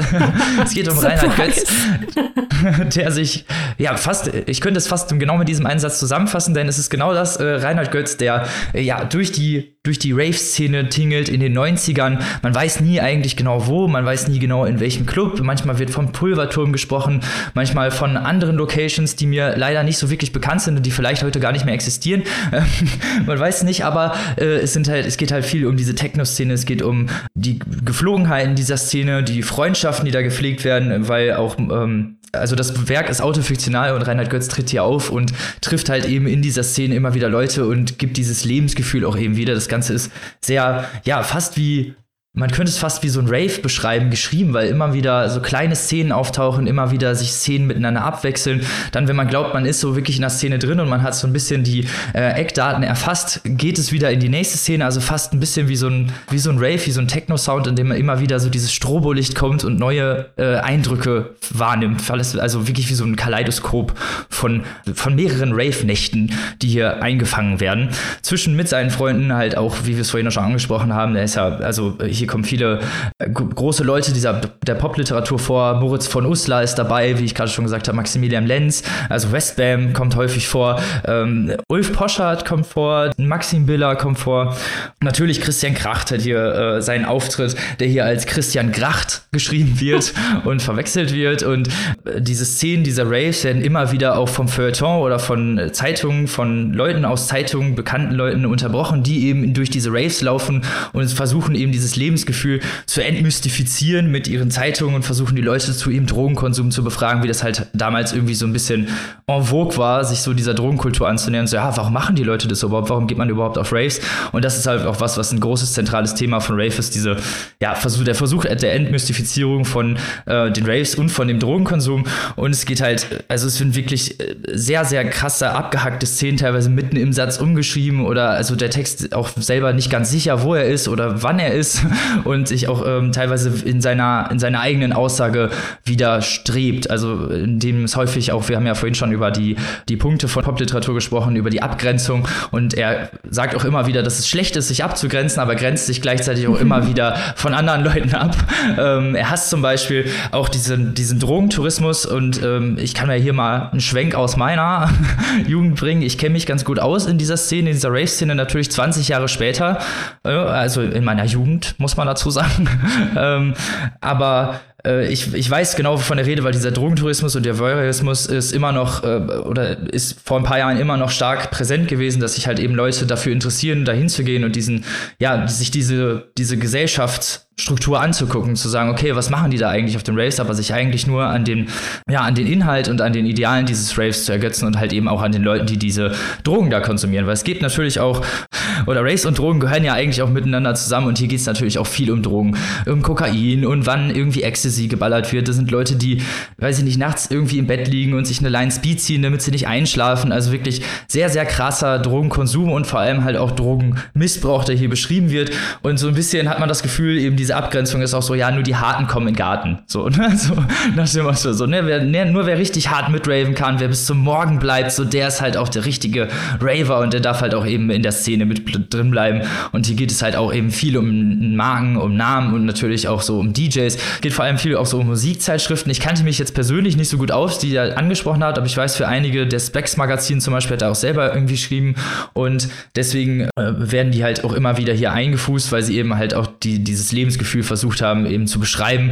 Wo, wobei ich finde, dass Reinhard Götze hier eben dieses Gefühl sehr, sehr gut einfängt, weil es halt immer nur um das Gefühl geht, immer nur um die Wahrnehmung des Protagonisten äh, und des Autoren über auf die Welt, auf, auf seine Freunde und halt eben auch das, was, was die Freunde sagen, auch diese Mini-Geschichten, die teilweise halt auch sehr lange dauern zu erzählen, weil die Freunde sich dann nicht mehr genau erinnern können oder sagen, ah nee, so war das gar nicht, der, der ist doch mit dem mitgefahren und so. Also wirklich, als hätte er die Geschichten direkt aufgeschrieben und einfach so abgedrückt. Und das fand ich so ein, sehr gut gemacht, weil man eben diese Gefühlswelt von diesen Raves sehr, sehr sehr, sehr eindrücklich mitbekommt, ohne dann eben diese Stigmatisierung zu haben, sondern von jemandem, der halt wirklich sich dieser Szene auskennt und eben halt auch sich mit den Feinheiten dieser Szene auskennt und ja, was wichtig ist in dieser Szene. Und so ist das ganze Buch eigentlich schon beschrieben. Ja, über dieses Lebens- und Freiheitsgefühl habe ich ja schon gesprochen, dass es eben genau darum geht, halt auch viel um diesen Techno, was der Techno damals in dieser Zeit getan hat, auch äh, gesellschaftlich natürlich getan hat, eben auch diesen, nochmal diesen Freiheitsdrang weiter aufgebauscht hat und auch, naja, man muss das ja auch mal so sehen, die Drogenszene war relativ bekannt, illegal und trotzdem wurde dagegen nicht so viel angegangen. Also es war wirklich öffentlich bekannt und trotzdem wurden die häufig in Ruhe gelassen. Diese Razzien kamen erst später und dadurch ähm, hat man irgendwie dieses Freiheitsgefühl gehabt oder halt auch diese Beschreibung des Freiheitsgefühls innerhalb einer funktionierenden Gesellschaft oder eines funktionierenden Systems, die eben diese Paradigmen, die diese Szene ausmachen, ablehnen. Und das ist halt eben Drogen nehmen, bis morgens äh, tanzen, mit vielen verschiedenen Leuten schlafen. Also hier gibt's auch, hier geht es auch viel, sehr viel um Sex und sehr viel um so Mischkonsum, könnte man es einfach nennen. Mischkonsum von Drogen und Sex und Gewalt und alles in einem eigentlich gemischt. Und äh, es, gibt eine, es gibt ein sehr interessantes Zitat dazu, was ich hier gerne mal äh, vorlesen würde, geht dann halt hier auch um die Abgrenzung, um die Leute, die vielleicht eben nicht dazugehören, nicht zu diesen Raves. Sie konnten nicht feiern, wussten nicht, was das ist. Exzess, Saufen, Sex, Gewalt und Drohung, keine Party ohne Angst, kein Spaß, kein Beat, keine Logik, kein Nichts. Bleibt doch daheim, ihr Lutscher. Bam! oh, wie cool. und das fand ich auch so also fand ich auch so witzig, weil eben genau diese Abgrenzung gibt es auch in der Realität. Das ist halt eben auch eine Realitätsabbildung, dass die Leute sich da eben auch angegriffen fühlen oder vielleicht auch eben angeschaut fühlen, wenn eben Leute außerhalb dieser Szene da reinkommen, nur um sich diese Szene anzugucken und dieser ähm, und diese ja diese Darstellung äh, gerade von Reinhard Götz äh, in, innerhalb dieser Szene fand ich so unglaublich gut gemacht, weil man eben auch dieses Konglomerat aus ja Freundschaft und äh, halluzinogenen Drogen gleichzeitig natürlich auch die auch wieder wiederum die Gefühlswelt ändern, ähm, die dann auch beschrieben wird zwischen nassen Händen und irgendwelchen Oberschenkeln und so. Also es ist wirklich sehr, sehr, sehr halluzinatorisch beschrieben und gleichzeitig aber auch sehr ergreifend und sehr passend und äh, gibt dieses Lebensgefühl sehr wieder, weil, wie gesagt, ich war schon öfter mal auf Raves und ich finde, er, wie er das beschreibt, dieser ganze, dass so ein Abend immer wieder in Cut-Ups eigentlich kommt und man dann wieder rausgeht und wieder reingeht und mit Freunden spricht und das hat er so gut eingefangen, finde ich, dieses Lebensgefühl in diesem Buch, dass man auch 20 Jahre später noch sagen kann, dass diese, dass dieses Gefühls, diese Gefühlswelt der Raves immer noch so lebendig ist. Okay, ich möchte mich jetzt beschweren, Robin. Denn alles, ja. was ich notiert habe zu diesem Buch, hast du schon gesagt. also echt, ich muss sagen, ich finde dieses, ich persönlich äh, fand dieses Buch ein bisschen schwer zugänglich durch eben genau diese Cut-Up-Verfahren und diese Vignetten und diese Details und diese Widersprüche. Ist es gar nicht so leicht zu lesen, aber es macht gleichzeitig natürlich den Charme dieses Buches aus, denn wir haben hier die ganzen Bezüge, die wir vorher theoretisch ausdiskutiert haben. Also der Journalismus, dass der Reinhard Götz als Autor und auch als Figur im Text über diese anderen Journalisten, die von außen kommen, lacht, weil er mit dem mit der Herangehensweise des New Journalism aus der eigenen Erfahrung semi-journalistisch berichtet. Dann haben wir hier die Zeitgeschichte, die Funktion des Archivs, dass die 90er, wie es damals war, was du gerade beschrieben hast, Robin, dass sie festgehalten werden für die Nachwelt, damit wir nachlesen können, wie das damals war auf den Raves in den 90ern. Und das Ganze hat diesen affirmativen Charakter. Da gibt es diese eine Stelle, da schreibt Götz, geil, geil, geil. Das geht, glaube ich, bei vielen Leuten gar nicht als Literatur durch, sowas. Aber es ist natürlich unglaublich passend als ästhetisches Verfahren, wenn man über die Rave-Kultur schreibt. Und dieser Distinktionsgedanke, der sich aber stark von der Distinktion, wie Annika sie gerade beschrieben hat, bei Brad Easton Ellis, die sich ja eher in einer Überangepasstheit ausdrückt, stark davon unterscheidet und diese kollagierte Sprache und das ist einfach ein unheimlich, finde ich, anspruchsvoller Text, der aber auch wirklich spannend durchzuarbeiten ist und dann halt diese kleinen Vignetten wie das, was du eben vorgelesen hast, diese Sätze, es ist einfach so geil. Es ist ähm, hm. geil, geil, geil. geil, geil, geil, genau. Ähm, ich finde es, weil du auch gerade nochmal Brad Easton Ellis erwähnt hast, Marke, ich finde es so spannend, ähm, wie man die Unterschiede erkennen kann, klar, aber gleichzeitig auch die, die vielen Gemeinsamkeiten. Also ich habe auch gerade, während Robin erzählt hat, nochmal äh, im Kopf alles so abgehakt, was auch bei Brad Easton Ellis kommt. Und gerade Stichwort, Robin, du hast das ja so schön erzählt mit der Abgrenzung äh, gegenüber diesen Touristen, die da hinkommen. Ich hoffe, sowas wird nicht irgendwann mal als Busreise für die ältere Generation Golden. Schaut euch die, das Jungvolk beim Feiern an. Aber genau die gleiche Abgrenzung ist ja auch ähm, bei American Psycho, ne? Die Leute, die sich da vielleicht irgendwie so ein bisschen verirren in diese Szenerie, die werden ja auch gleich als solche identifiziert, äh, die werden als verkleidet wahrgenommen oder so. Also es ist schon witzig, auch wenn die Musik eine andere ist, äh, wenn die Drogen, ne, die Drogen sind gar nicht eine andere, äh, also ne, da wird genauso Ecstasy und Koks und die ganzen Aufputschsachen und so und äh, ist ja dann so gesehen auch relativ szenisch, äh, American Psycho. Zwar mhm. mit weitaus mehr Struktur, also da würde ich Maike auch auf jeden Fall durch äh, zustimmen, dass äh, Wave da doch weh äh, etwas schwerer zugänglich ist, äh, weil da mhm. die Vignetten noch krasser sind äh, als bei Bateman. Da sind die ja gar nicht so zu erkennen, aber es ist ja auch da dieses wirklich, ne, eine Szene nach der anderen und das ist ja bei Wave genau das Gleiche. Und das, das finde ich halt so cool, auch wenn die, die Szene eigentlich eine komplett andere ist. Die, die Parameter sind alle gleich. Ja, voll interessant, auf jeden Fall. Dass es da wieder immer, immer zu den gleichen Parametern kommt, aber vielleicht anders ausgelegt. Und ja. das ist ja das Interessante und das Spannende dabei. Wir hatten vorhin natürlich noch mal das Frauenbild, was ja halt auch wirklich sehr interessant ist, weil er gleichzeitig Freundin hat, die er irgendwie respektvoll behandelt oder auf Augenhöhe und dann halt immer mal wieder auch so, ein, so kleine Szenerien eingestreut, in denen man sich denkt, hm, ist er vielleicht irgendwie doch ein kleiner Chauvinist, weil es dann irgendwie darum geht, so, oh ja, ne, der Hintern hat jetzt meine Sexualität geweckt, so, die hat damit so gewackelt, weißt du, wo man sich dann denkt, hm, ja, ob die das jetzt für dich gemacht na hat, klar, so, das, das war klar, schon ein bisschen fragwürdig klar. auf jeden Fall zwischendurch, die Darstellung. Frauen also, wackeln aber immer nur mit dem Hintern, wenn ein Mann hinter ihnen steht, ganz klar. ist, nein, aber genau dieses Frauenbild haben wir, da hatten wir ja schon mal drüber gesprochen, aber das bildet ja auch wieder die Realität da, vielleicht auch diese Realität in diesem Drogenrausch, das finde ich auch ganz interessant gemacht. Mhm. Und natürlich auch die Rhythmik. Ich hatte es ja gerade schon, ihr hattet ja beide auch nochmal gesagt, oder Mike hat es auch nochmal gesagt, mit diesen Vignetten, mit diesen einzelnen Mini-Bits sozusagen, die da eingestreut werden, dass so eine bestimmte Rhythmik dieses Techno-Beats wieder gespiegelt wird, indem man immer mal wieder so diesen, diesen Beat hat, wo alles so zusammengefasst wird und dann hat man, kommt der nächste Beat und man geht wieder in die, in die nächste Szenerie rein, wie Beatliteratur. ja. Voll gut. Und das hat mir, das hat mir sehr, sehr toll gefallen. Und ich finde, das ist ein Buch, das man unbedingt lesen sollte, äh, auch wenn ist natürlich wirklich nicht so unglaublich zugänglich ist. Also das ist nicht was, was man da eben so links, rechts durchliest, weil es eben halt eben diese ganzen, ja, vielen Szenerien auf einmal halt alles immer abgewechselt ist, aber gerade so dieses Konglomerat, diese, ja, dieses Kaleidoskop aus diesen ganzen Abenden macht, macht den, macht den Gesamtkontext, macht den Gesamtkontext erst wirklich so spannend und interessant und das auch, ja, das Popliterarische auch erst so wertvoll da drin. Übrigens, Fun Fact bezüglich der Zugänglichkeit. Dieses Buch ist vor gar nicht langer Zeit ins Englische übersetzt worden. Und äh, die wohlmeinenden Goodreads-Freunde von mir, die es auf Englisch gelesen haben, die waren komplett lost. Weil denen ja noch die zusätzliche Ebene hat denen ja noch gefehlt. Die Übertragung auf das spezifisch Deutsche. Die haben doch keine Ahnung, wer Moritz von Uslar ist oder Dietrich Dietrichsen. Da sind die komplett lost. Und äh, selbst wir Deutsche, wir lesen am Anfang erstmal Max und Moritz und denken die ganze Zeit, Zeit who the fuck, bis einem mal klar wird, klar, Westbam und Moritz von Oster, sind Maximilian Lenz, Moritz von Oster, Max und Moritz. Aber die die waren komplett raus. Die konnten überhaupt nicht begreifen, äh, worum es dem Autor geht. Und ich glaube, wir erleben das ja schon als Distinktion, weil dieser Text für uns eine gewisse Unzugänglichkeit hat, aber ich glaube für viele Leute, insbesondere ältere Leute, komplett unzugänglich ist. Und dann für Ausländer ist es offenbar nahezu unmöglich, diesen Text zu durchdringen. Und ich finde, das bringt diesen Distinktionsgedanken der Popliteratur nochmal auf eine ganz andere Ebene. Ja, vollkommen, dass man dann so komplett ausgeschlossen wird. So, ne? so, ne, ihr gehört halt nicht dazu, dann könnt ihr es auch nicht verstehen. Aber das ist ja eigentlich so der Sinn davon, ne? mit dieser Oberflächenästhetik. So, naja, Abgrenzung. Bleibt doch zu Hause, ihr Lutscher. Genau, so Los, Ersche, ab ins Subito. Ja, äh, ich meine, wenn sie auch noch nie auf dem Wave waren, ne? Also wie, wie sollen sie es dann ja. auch verstehen? Das ist ja dann vielleicht noch eine zweite Komponente, die so ein bisschen helfen könnte. Ich habe einmal Claire Danes in so einer Talkshow gesehen, die war zu Dreharbeiten im Berghain, die ist völlig ausgerastet in der Talkshow. Nackte Leute tanzen da und Drogen und Sex oh und ne? Also oh äh, da denkt man, okay, das ist vielleicht eine Frau, die schon so ein bisschen mal rumgekommen ist in ihrem Leben, ne? Aber von daher, äh, man muss, man muss wahrscheinlich dabei gewesen sein, um es dann äh, richtig zu verstehen.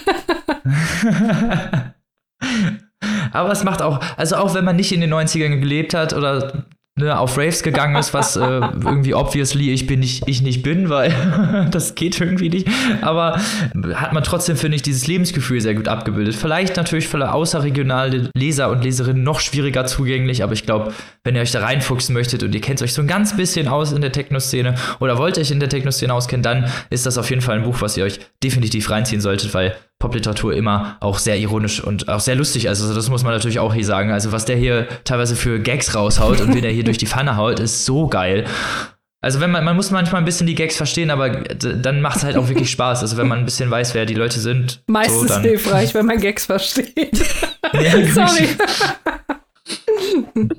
Was ich jetzt noch am Ende hätte, wäre ein schönes Endzitat, um das, um meine Rezension abzuschließen, äh, Bezug nehmend auf Maikes Archivierung der, des Lebensgefühls. Und zwar, und wir erzählen uns später, wie das der Moment war, der uns in dieser Stunde der Not und Zerrüttung ein letztes Restchen an Würde zurückgegeben hat. Nein, wir hören nicht auf, so zu leben. Wuhu! Wuhu.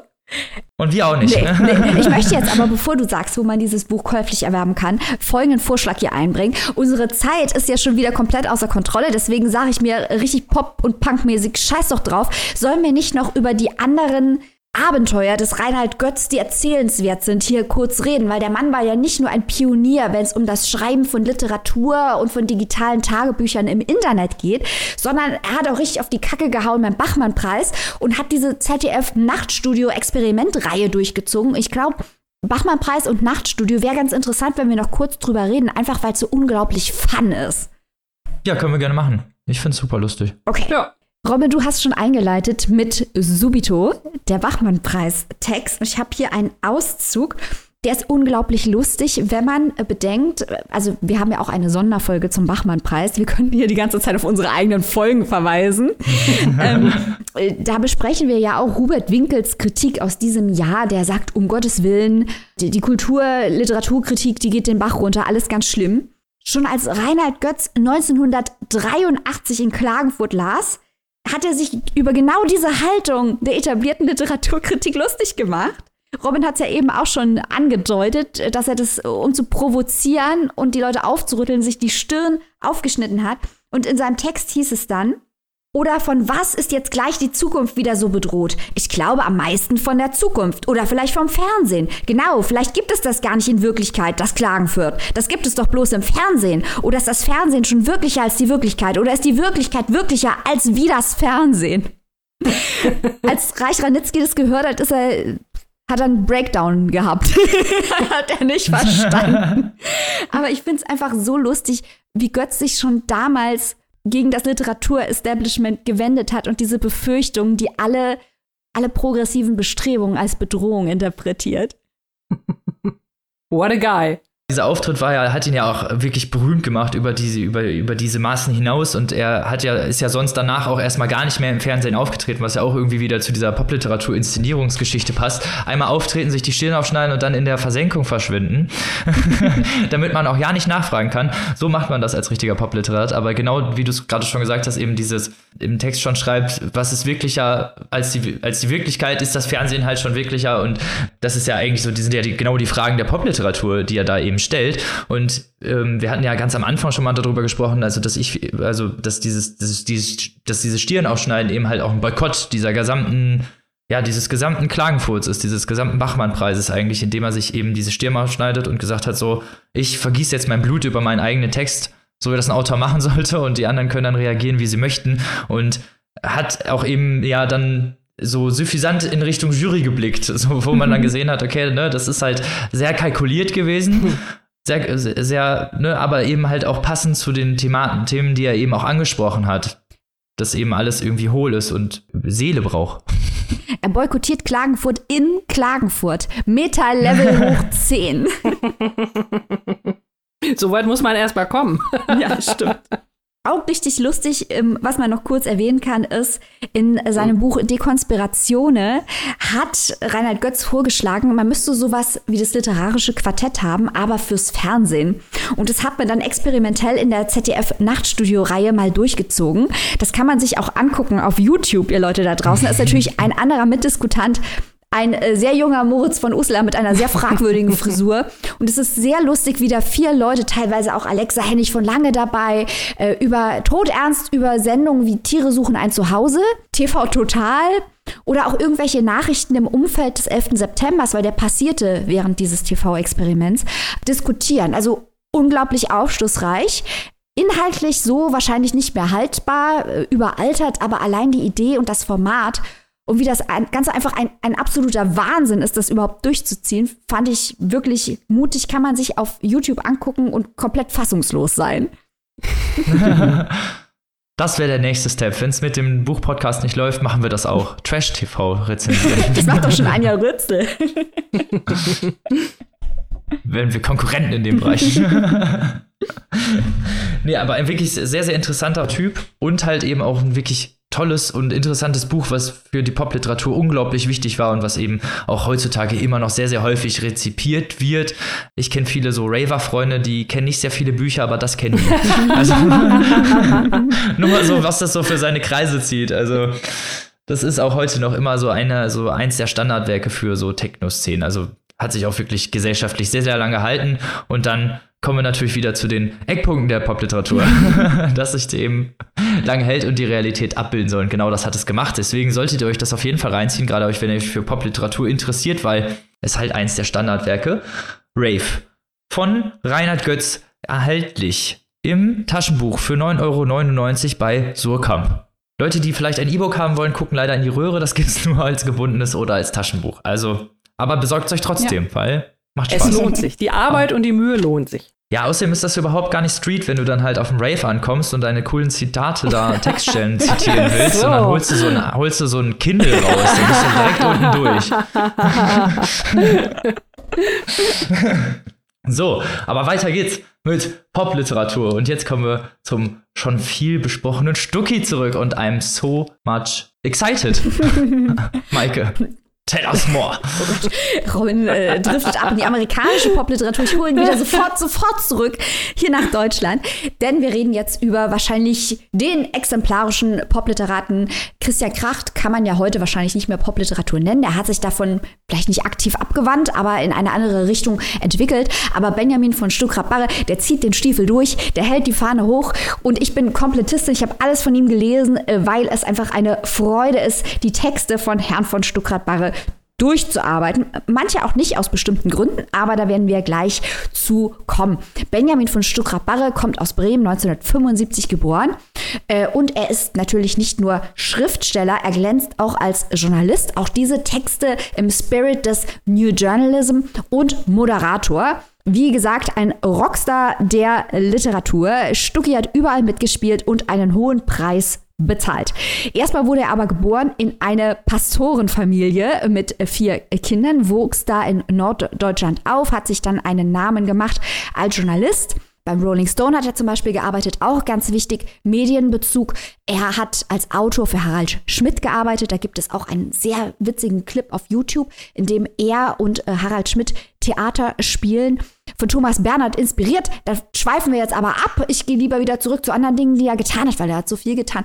Er war auch Produktmanager bei Motor Music, also hat direkt in der Musikindustrie gearbeitet und all diese Erfahrungen sind zusammengeflossen in seinem berühmten Debütroman Soloalbum, wohl einer der drei Gründungsdokumente der Popliteratur der deutschsprachigen, zumindest in der 90er Jahre Version, zusammen mit Christian Krachts Faserland und natürlich Alexa Hennig von Langes Relax. Soloalbum ist kein Buch, das, sagen wir mal, plot-driven ist. Auch dieses Buch ist stark stimmungsgeprägt, stark von Vignetten geprägt. Es geht natürlich, Soloalbum suggeriert es schon, um das Ende einer Beziehung. Ganz wichtig für Stuckrad Barre und auch in diesem Buch, die Musik, ich meine Soloalbum, hallo. Äh, in seinem Fall ist es Oasis. Er feiert Oasis und die Rockposen dieser britischen Superposer-Band, die aber auch sehr gute Musik hat, wollen wir nicht verschweigen. Das ist wichtig in Soloalbum. Wir werden hier jetzt mal ein bisschen anders vorgehen als eben. Ich werde jetzt nicht ausführlich über Soloalbum sprechen, sondern wird gleich mal ein bisschen den Verlauf seiner Karriere nachzeichnen, indem wir auch über seine journalistischen Texte und am Ende hauptsächlich über Panikherz sprechen. Aber bevor wir das machen, machen wir jetzt was total Verrücktes. Wir tun so, als wären wir Germanisten und schauen auf die Paratexte. Also, was gibt es drumherum um das Buch? Vorangestellt ist Soloalbum ein Zitat von einem gewissen Jörg Fauser. Nein! Zufälle so. gibt's. Zufälle gibt's. Was? Dieser Jörg Fauser, den wir schon das kennen. Das ist unser Jörg Fauser. Und auch hier sieht man wieder, Fauser ist wirklich das Bindeglied, also nicht nur Fauser, sondern diese Generation. Aber für Stuckrad Barre ist es vor allem Fauser. Das Bindeglied zwischen amerikanischer Literatur und deutscher Literatur, aber auch zwischen Beat-Literatur und Pop-Literatur. Viele Leute behaupten zum Beispiel auch oder sagen auch, dass die 60er Jahre die deutsche Beat-Literatur waren. Andere sehen es als die erste Welle der Pop-Literatur, so wie wir es eben auch besprochen haben. Beides ist richtig.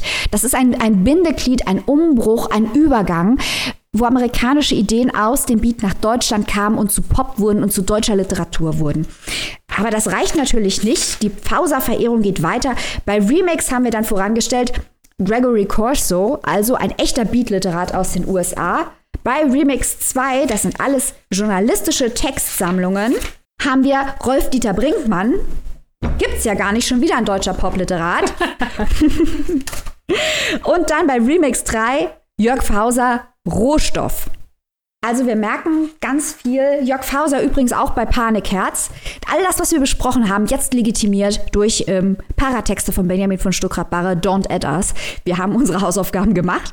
Remix kann ich wirklich empfehlen, weil, äh, Full Disclosure, ich mochte offen gestanden Soloalbum nicht besonders gerne.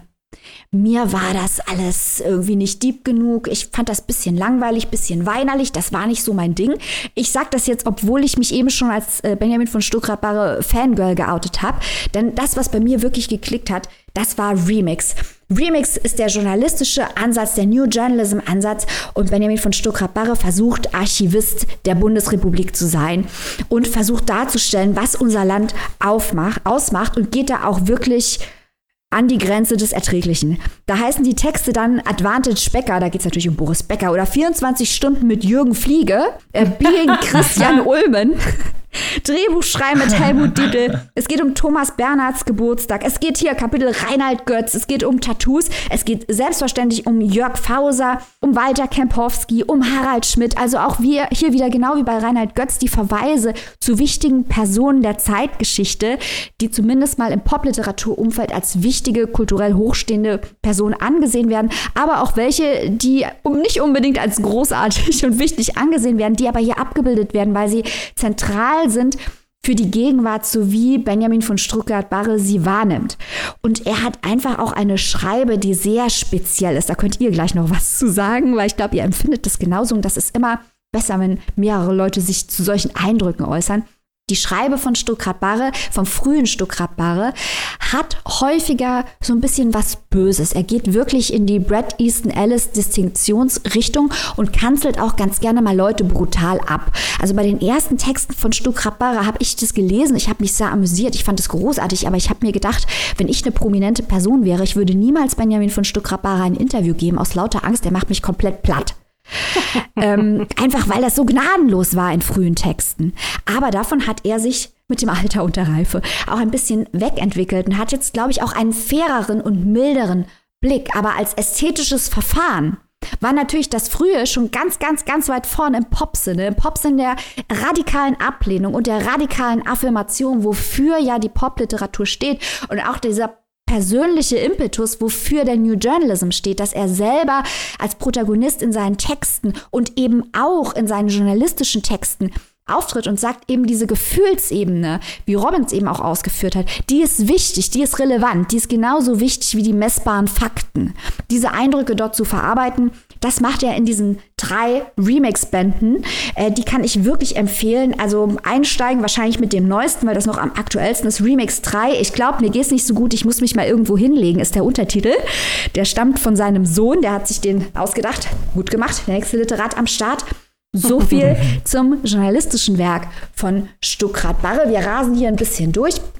Wir gehen jetzt über zu Panikherz, über das wir eigentlich hauptsächlich sprechen wollen, das Memoir von Benjamin von Stuckrad-Barre. Und es ist natürlich interessant, dass jemand, der in den klassischen Bereichen Roman und Journalismus gearbeitet hat, sich jetzt diesem Memoir-Genre zuwendet, das natürlich auch die Möglichkeit eröffnet, popliterarische Themen abzuarbeiten. Wir sind jetzt hier beim Archiv der eigenen Person angelangt. Aber er verweist auch immer wieder nach außen auf die Zeitgeschichte, die er erlebt, was er erlebt hat und er verarbeitet seine eigene Rolle als Rockstar der Popliteraturbewegung. Ähm, Benjamin von Stuckrad-Barre war wirklich auf jeder Party unterwegs. Er hatte Magersucht, er hatte Alkoholprobleme, er war schwer kokainabhängig. Es gibt einen wirklich sehr schwer auszuhaltenden Dokumentarfilm über diese Zeit. Äh, der heißt Rausch und Ruhm von Herr Linde Kölbel. Ich weiß nicht, ob ich den ernst. Also der ist sehr, sehr gut gemacht, aber das ist wirklich das ist hartes, hartes, hartes Zeug. Also das, sich das anzugucken, wenn man mit diesem Menschen Sympathien empfindet. Und er hat also quasi sich selber in eine Art Kunstfigur verwandelt, nur auf eine andere Art und Weise ähm, wie Kracht. Kracht hat sich selbst durch das Verschwinden in ein Mysterium und eine Kunstfigur verwandelt. Und Benjamin von Stuckrad-Barre hat durch das Gegenteil den gleichen Effekt erreicht, nämlich dass er sich selbst, seine Person und seine Erfahrung auf eine extrem offensive Art und Weise medial ausgestellt hat. Also man wird Kracht nicht bei Land sehen, aber Stuckrad-Barre schon. Und das ist natürlich auch ein interessantes Verfahren zur Autoinszenierung, denn jede Form des Verhaltens ist eine Form der Inszenierung in einer durchmedialisierten Gegenwart. Deswegen auch interessant hier in Panikherz. Worum geht es dort? Es geht eigentlich verkürzt gesagt darum, wie er aufgewachsen ist, eben als Pastorensohn, wie er in diese Rolle als Popliterat reingewachsen ist, was er da erlebt hat. Und ganz zentral natürlich, wie er es geschafft hat, aus dieser Spirale der Abhängigkeit herauszukommen und zwar mit Hilfe seines großen Idols und das ist jetzt nicht mehr die, nicht mehr die saufenden Gallagher Brüder, sondern es ist hier jetzt Udo Lindenberg, der wunderbare Udo Lindenberg, dessen Texte Stuckrad Barre sein ganzes Leben lang begleitet haben und ähm, der ihm wirklich massiv geholfen hat, wieder gesund zu werden und wieder produktiv zu werden. Denn die Texte, die ich eben angesprochen habe, die jetzt nicht so gold sind äh, von Stuckrad Barre, die kann man wirklich als äh, keine Macht den Drogen Werbung schalten. Also zum Beispiel ein Buch wie, was es auch gar nicht mehr gibt im Druck, was wir wissen. Das ist wirklich die absolute Vollkatastrophe und man denkt sich um Himmels Willen, dieser hochtalentierte, intelligente Autor, was ist nur mit ihm passiert? Aber damals war er einfach äh, schwer krank und kam überhaupt nicht mehr klar. Und das wird auch sehr schonungslos in Panikherz verarbeitet. Eine Sache, bevor ich an euch beide abgebe, möchte ich noch erwähnen. In Panikherz kommt auch Brad Easton Ellis vor, denn Benjamin von Stuttgart-Barre, der alte Showbiz-Hase, hat eine tiefe Liebe für Los Angeles, wo er sich häufiger aufhält, ähm, im Chateau Marmont, standesgemäß, häufiger auch mal mit äh, Udo Lindenberg. Und er hat in Los Angeles eben auch Brad Easton Ellis kennengelernt. Und es gibt hier eine sehr lustige Passage, wo er ist mit Brad Easton Ellis und dessen Lebensgefährte. Das ist wirklich großartig. Und es wird natürlich auch beschrieben in dem Text, wie sehr ihn Brad Easton Ellis und seine Texte American Psycho, aber vor allem auch Less Than Zero beeinflusst haben. So viel erstmal zu Stuckrad Barre. Aber ihr habt ja auch Panikherz gelesen und anderes von ihm gelesen. Was ist denn euer Eindruck von dem guten Mann? Also ich finde, was du vorhin gesagt hast, liebe Maike, äh, das möchte ich gerne, gerne bestätigen mit dem, ja, wie soll man es nennen, äh, dass, dass die Texte so ein bisschen in Anführungszeichen sanfter geworden sind. Wobei, wenn man das jetzt mal speziell auf äh, Panikherz bezieht, ähm, auf der einen Seite, vielleicht liegt es daran, dass der gute Herr auch so ein bisschen altersweise geworden ist. Und ich darf das bitte schön sagen, weil wir fast gleich alt sind. ähm, von daher meine ich das überhaupt nicht despektierlich, sondern spreche natürlich auch aus meiner Erfahrung. Und zum anderen weiß natürlich auch immer noch mal so ein bisschen was anderes ist, äh, wenn man natürlich über sich selbst schreibt, äh, da wird ja noch mal eine andere Schranke dann überschritten oder eine andere Grenze. Und ähm, ich finde, nichtsdestotrotz ist es aber sehr, sehr ehrlich, weil wie du sagst, er hat ja einiges, was er aufzuarbeiten hat. Und ähm, da muss ja jetzt auch keiner noch äh, auf sich selbst mehr eindreschen als unbedingt nötig oder wie auch immer. Und das, das macht er ja. Also er reflektiert ja gut und ähm, ich finde gerade diese Figur des Udo Lindenberg so spannend in Panikherz, weil du hast es ja schon gesagt, dass Udo ihm ja quasi hilft, aus diesem, aus diesem ganzen Drogenschlamassel und überhaupt wieder Tritt im Leben zu finden, wie man so schön sagt. Aber ähm, so wie er es erzählt, wie er es auch gerade am Anfang erzählt, wie er quasi mit Udo Lindenberg aufgewachsen ist, war das ja immer schon sein äh, Helfer, wenn man so möchte. Also er, ob das, äh, er schildert die eine Szene, ähm, dass, dass er in der Schule eigentlich äh, kaum irgendwie mitgekommen ist, aber dann kommen auf einmal Gedichte dran von Erich Kästner und er kennt das, weil also Udo Lindenberg ein, äh, ein Konzeptalbum Musik aus den 20er Jahren oder Gedicht aus den 20er Jahren vertont hat und das hilft ihm dann Punkte in der Schule zu sammeln und auch als die anderen Mitschülerinnen dann äh, in Richtung Hip-Hop und coolere Sachen abschwenken, hält er weiter zu seinem Udo und ähm, schafft sich da ja irgendwie so eine ganz kleine eigene Welt. Und deswegen finde ich, wenn man das mal so betrachtet, so wie sich der Kreis schließt, ist das also, hat das ja fast schon so ein bisschen was Märchenhaftes, dass der Udo, den man quasi so als kleinen Jungen schon bewundert hat, einem dann als, als Erwachsener, ja, wenn man es ganz philosophisch sagen will, so ein bisschen zur Klarheit verhilft. Also das muss ich sagen, hat mich ziemlich berührt. Ich finde auch diese Liebe, muss man ja schon sagen, die Stuttgart Barre für Udo Lindenberg hat. Diese äh, komplett hemmungslose, unironische Liebe zu dessen Schaffen und zu dessen Person. Diese ganz, ganz starke, wenn man wieder über die Pop-Theorie sprechen möchte, Affirmation. Und äh, er bewegt sich wirklich im gesamten Textwerk gesehen, also auch wenn man jetzt auf die Remix-Texte guckt, weg sich darauf zu konzentrieren, was er ablehnt und warum und hinzu, was er liebt und warum. Und das finde ich, das ist ja mindestens genauso spannend.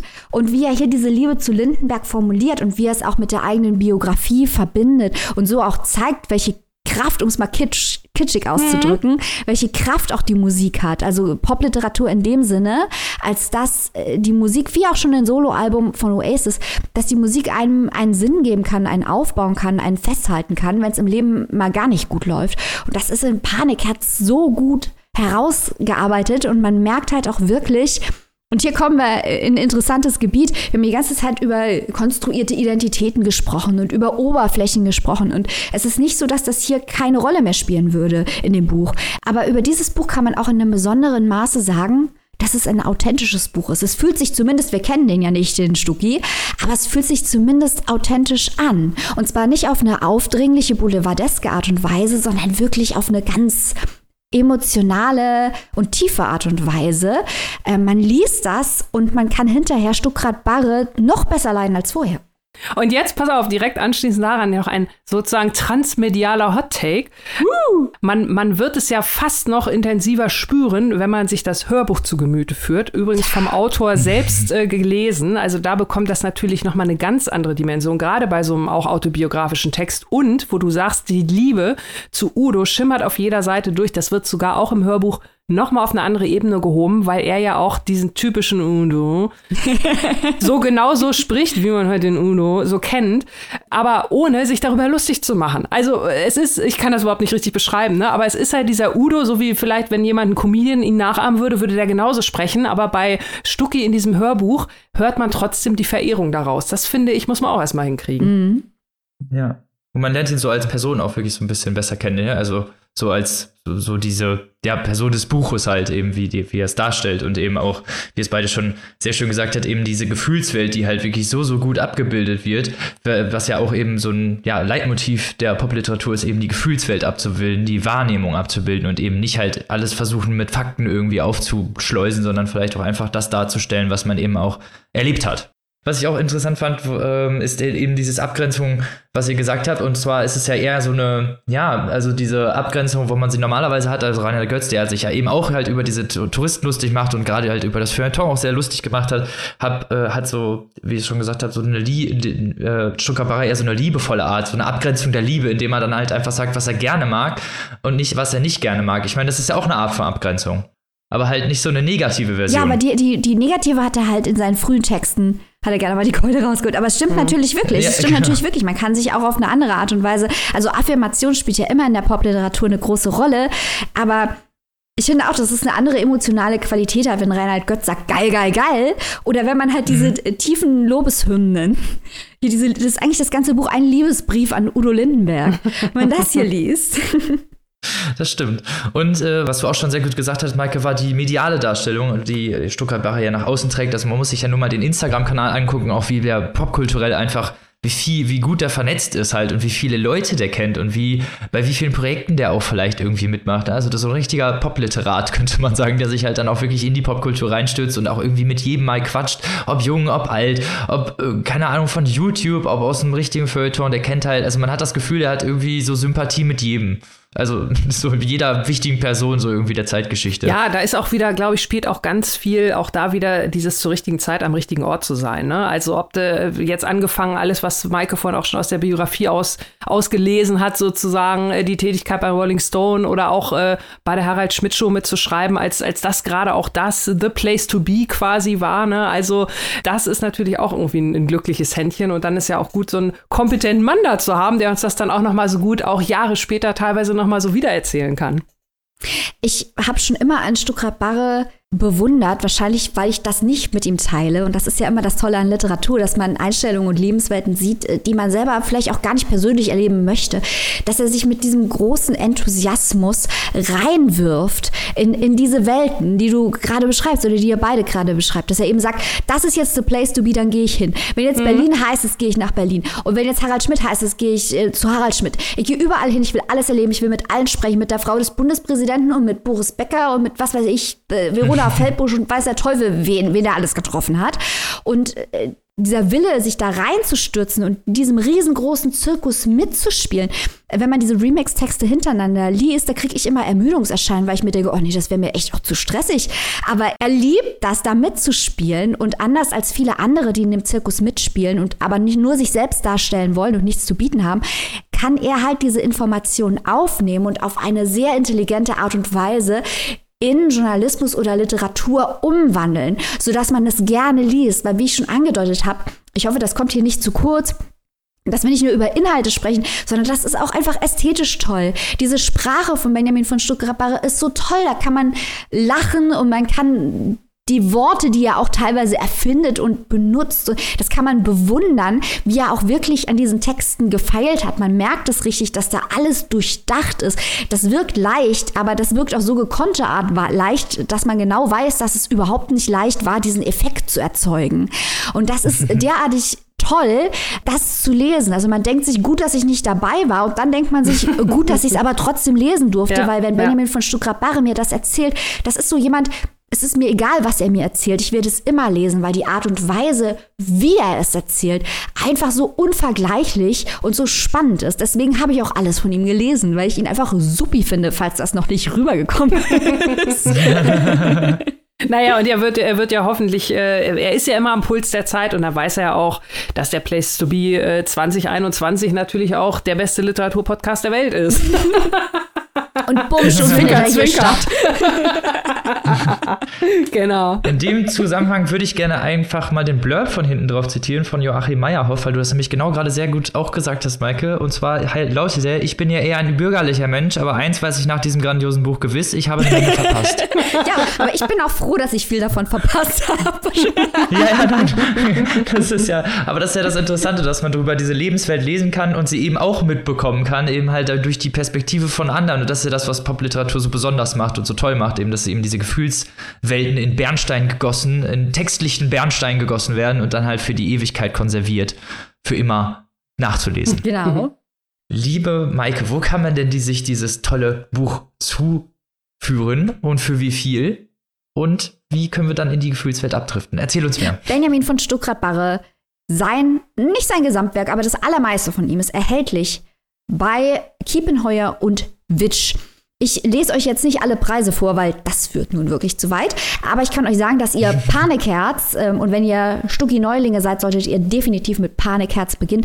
Entweder auf Spotify oder anderen Streamingdiensten hören oder bei Audible kaufen könnt. Äh, ihr könnt es aber auch in einer wirklich wunderschönen Hardcover-Ausgabe mit einem Foto drauf, natürlich von Jazz-Trompeter Till Brönner, weil Jazz, Pop, ihr habt es jetzt verstanden, ne? Wir hämmern den Punkt jetzt nicht noch weiter in euer Hirn rein. Also Foto von Jazz-Trompeter Till Brönner. Panikherz bei den 5 Stück Rabbare, gebundene Ausgabe 22,99, E-Book 9,99, Taschenbuch 12,99. Kauft es, lest es, liebt es. Also Leute, loslaufen, kauft euch die ganze Popliteratur, rennt mit uns darum und frönt in der Popliteratur, weil so macht es nämlich wirklich Spaß, diese ganze Abgrenzung, diese ganzen Identitätsgeschichten, das ganze, die, diese medialen Darstellungen, diese Ironie, alles, es macht so viel Spaß, sich da durchzuwühlen. Es klingt jetzt, als hätten wir da so, also als wäre das so unglaublich krass viel Arbeit. Es ist krass viel Arbeit, keine Frage, aber es macht halt auch unglaublich viel Spaß, sich da durchzukämpfen. Oder wie war das bei euch? Auf jeden Fall. Ja, Auf ja. jeden Fall. Also ähm, ich habe es ja eingangs schon mal gesagt, bei mir war es tatsächlich auch viel, ähm, dass ich da einiges wirklich noch so aus eigener Anschauung wiedererkannt habe. Das ist auch, finde ich auch total interessant. Ähm, Gerade solche Texte dann auch noch mal irgendwie 20 Jahre mit der ja, Altersweisheit dann noch mal zu lesen oder sich da noch mal reinzulesen oder so. Ach, so ein bisschen Nostalgie, ganz viel Unterhaltung. Bisschen Ekel und Grusel, aber unterm Strich, äh, ja, wie du schon gesagt hast, ganz viele Emotionsknöpfe wurden da quasi gedrückt. Und man sehr, kriegt sehr viele Gefühlswelten mit und Lebensstile und genau dafür ist es ja da. Genau. Außerdem merken wir, äh, Info aus dem Backoffice, merken wir immer mehr. Also wir haben uns ja hier zusammengeschlossen, wir drei, ursprünglich nicht um die Weltherrschaft anzustreben, das machen wir erst jetzt, sondern weil wir den gleichen literarischen oder einen sehr, sehr ähnlichen literarischen äh, Geschmack haben.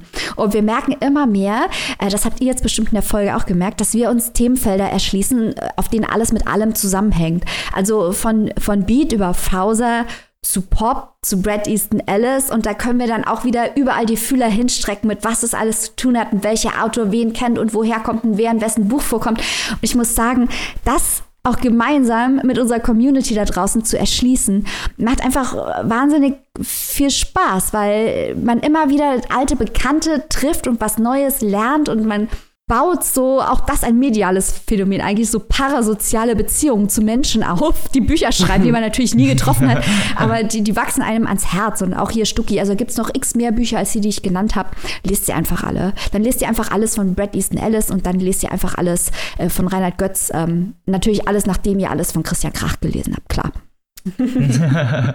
Eben, da habt ihr eine ganze Menge äh, vor zu tun und wir sind natürlich, also wie Maike schon sehr schön gesagt hat, hat mich jetzt sehr gerührt, dass wir uns natürlich sehr freuen, mit euch da ja dran zu wachsen und euch natürlich auch mit in die Literatur mit reinzuziehen, weil wenn wir demnächst auch wieder auf was verweisen, können wir natürlich dann wiederum auf die Sachen verweisen und Parallelen ziehen, die wir schon besprochen haben und die ihr natürlich auch schon gehört habt. Also wir werden schlau im Quadrat. Ja, meine Güte. Und eine Sache am Ende natürlich nochmal, kleiner kleiner Schwenk in eigener Sache. Falls ihr Exclusives haben wollt, vorab prämieren und natürlich die Sachen, die wir schon angekündigt haben und euch am Anfang der Folge nochmal sehr gut dargelegt haben, dann seid doch oder werdet doch Teil unserer Steady-Community. Das können wir euch nur ans Herz legen, falls ihr das nicht schon seid. Herzchen-Emoji. und natürlich haben wir nächste Woche wieder, wieder voll Bücher ab für euch am Start und erzählen diesmal sogar, worum es ungefähr geht. Oh, in drei kurzen Stichworten. Liebe Annika, erzähl uns doch mal, was du so mitbringst. Ich bringe etwas mit aus Frankreich. Es ist ein Debüt. Und das dritte Stichwort ist Delirium. Mhm. Mhm. Das klingt ja, interessant. Ja, klingt schon wieder so ein bisschen wie irgendwas, was wir heute auch gehört haben. Delirium. Da kommen wir wieder zu den Verweisen, ne? Genau. Von, von anderen Folgen. Liebe Maike, was hast du uns denn mitgebracht? Auch wieder ein paar Sachen, die das Podcast-Bingo abstempeln. Äh, aber selbstverständlich, lieber Robin. Weil wir eben schon über das Chateau Marmont gesprochen haben, sage ich Hollywood, ich sage Kult und ich sage Genie. Uh, oh. Robin, kannst du da mithalten? Ja, bestimmt. Ich sage Feuilleton, Gesellschaftssatire und toxische Männlichkeit. Hm. Uh. Wenn das keine Podcast-Bingo-Themen sind, dann weiß ich auch nicht. da ist wieder alles abgefrühstückt und alles mit dabei. Und hoffentlich seid ihr natürlich nächste Woche auch wieder mit dabei, so wie wir auch. Bis dahin wünschen wir euch eine ganz tolle Woche. Lest was Tolles, am besten vielleicht ein bisschen Popliteratur. Und bleibt natürlich gesund. Bis nächste Woche. Auf Wiederhören. Tschüss.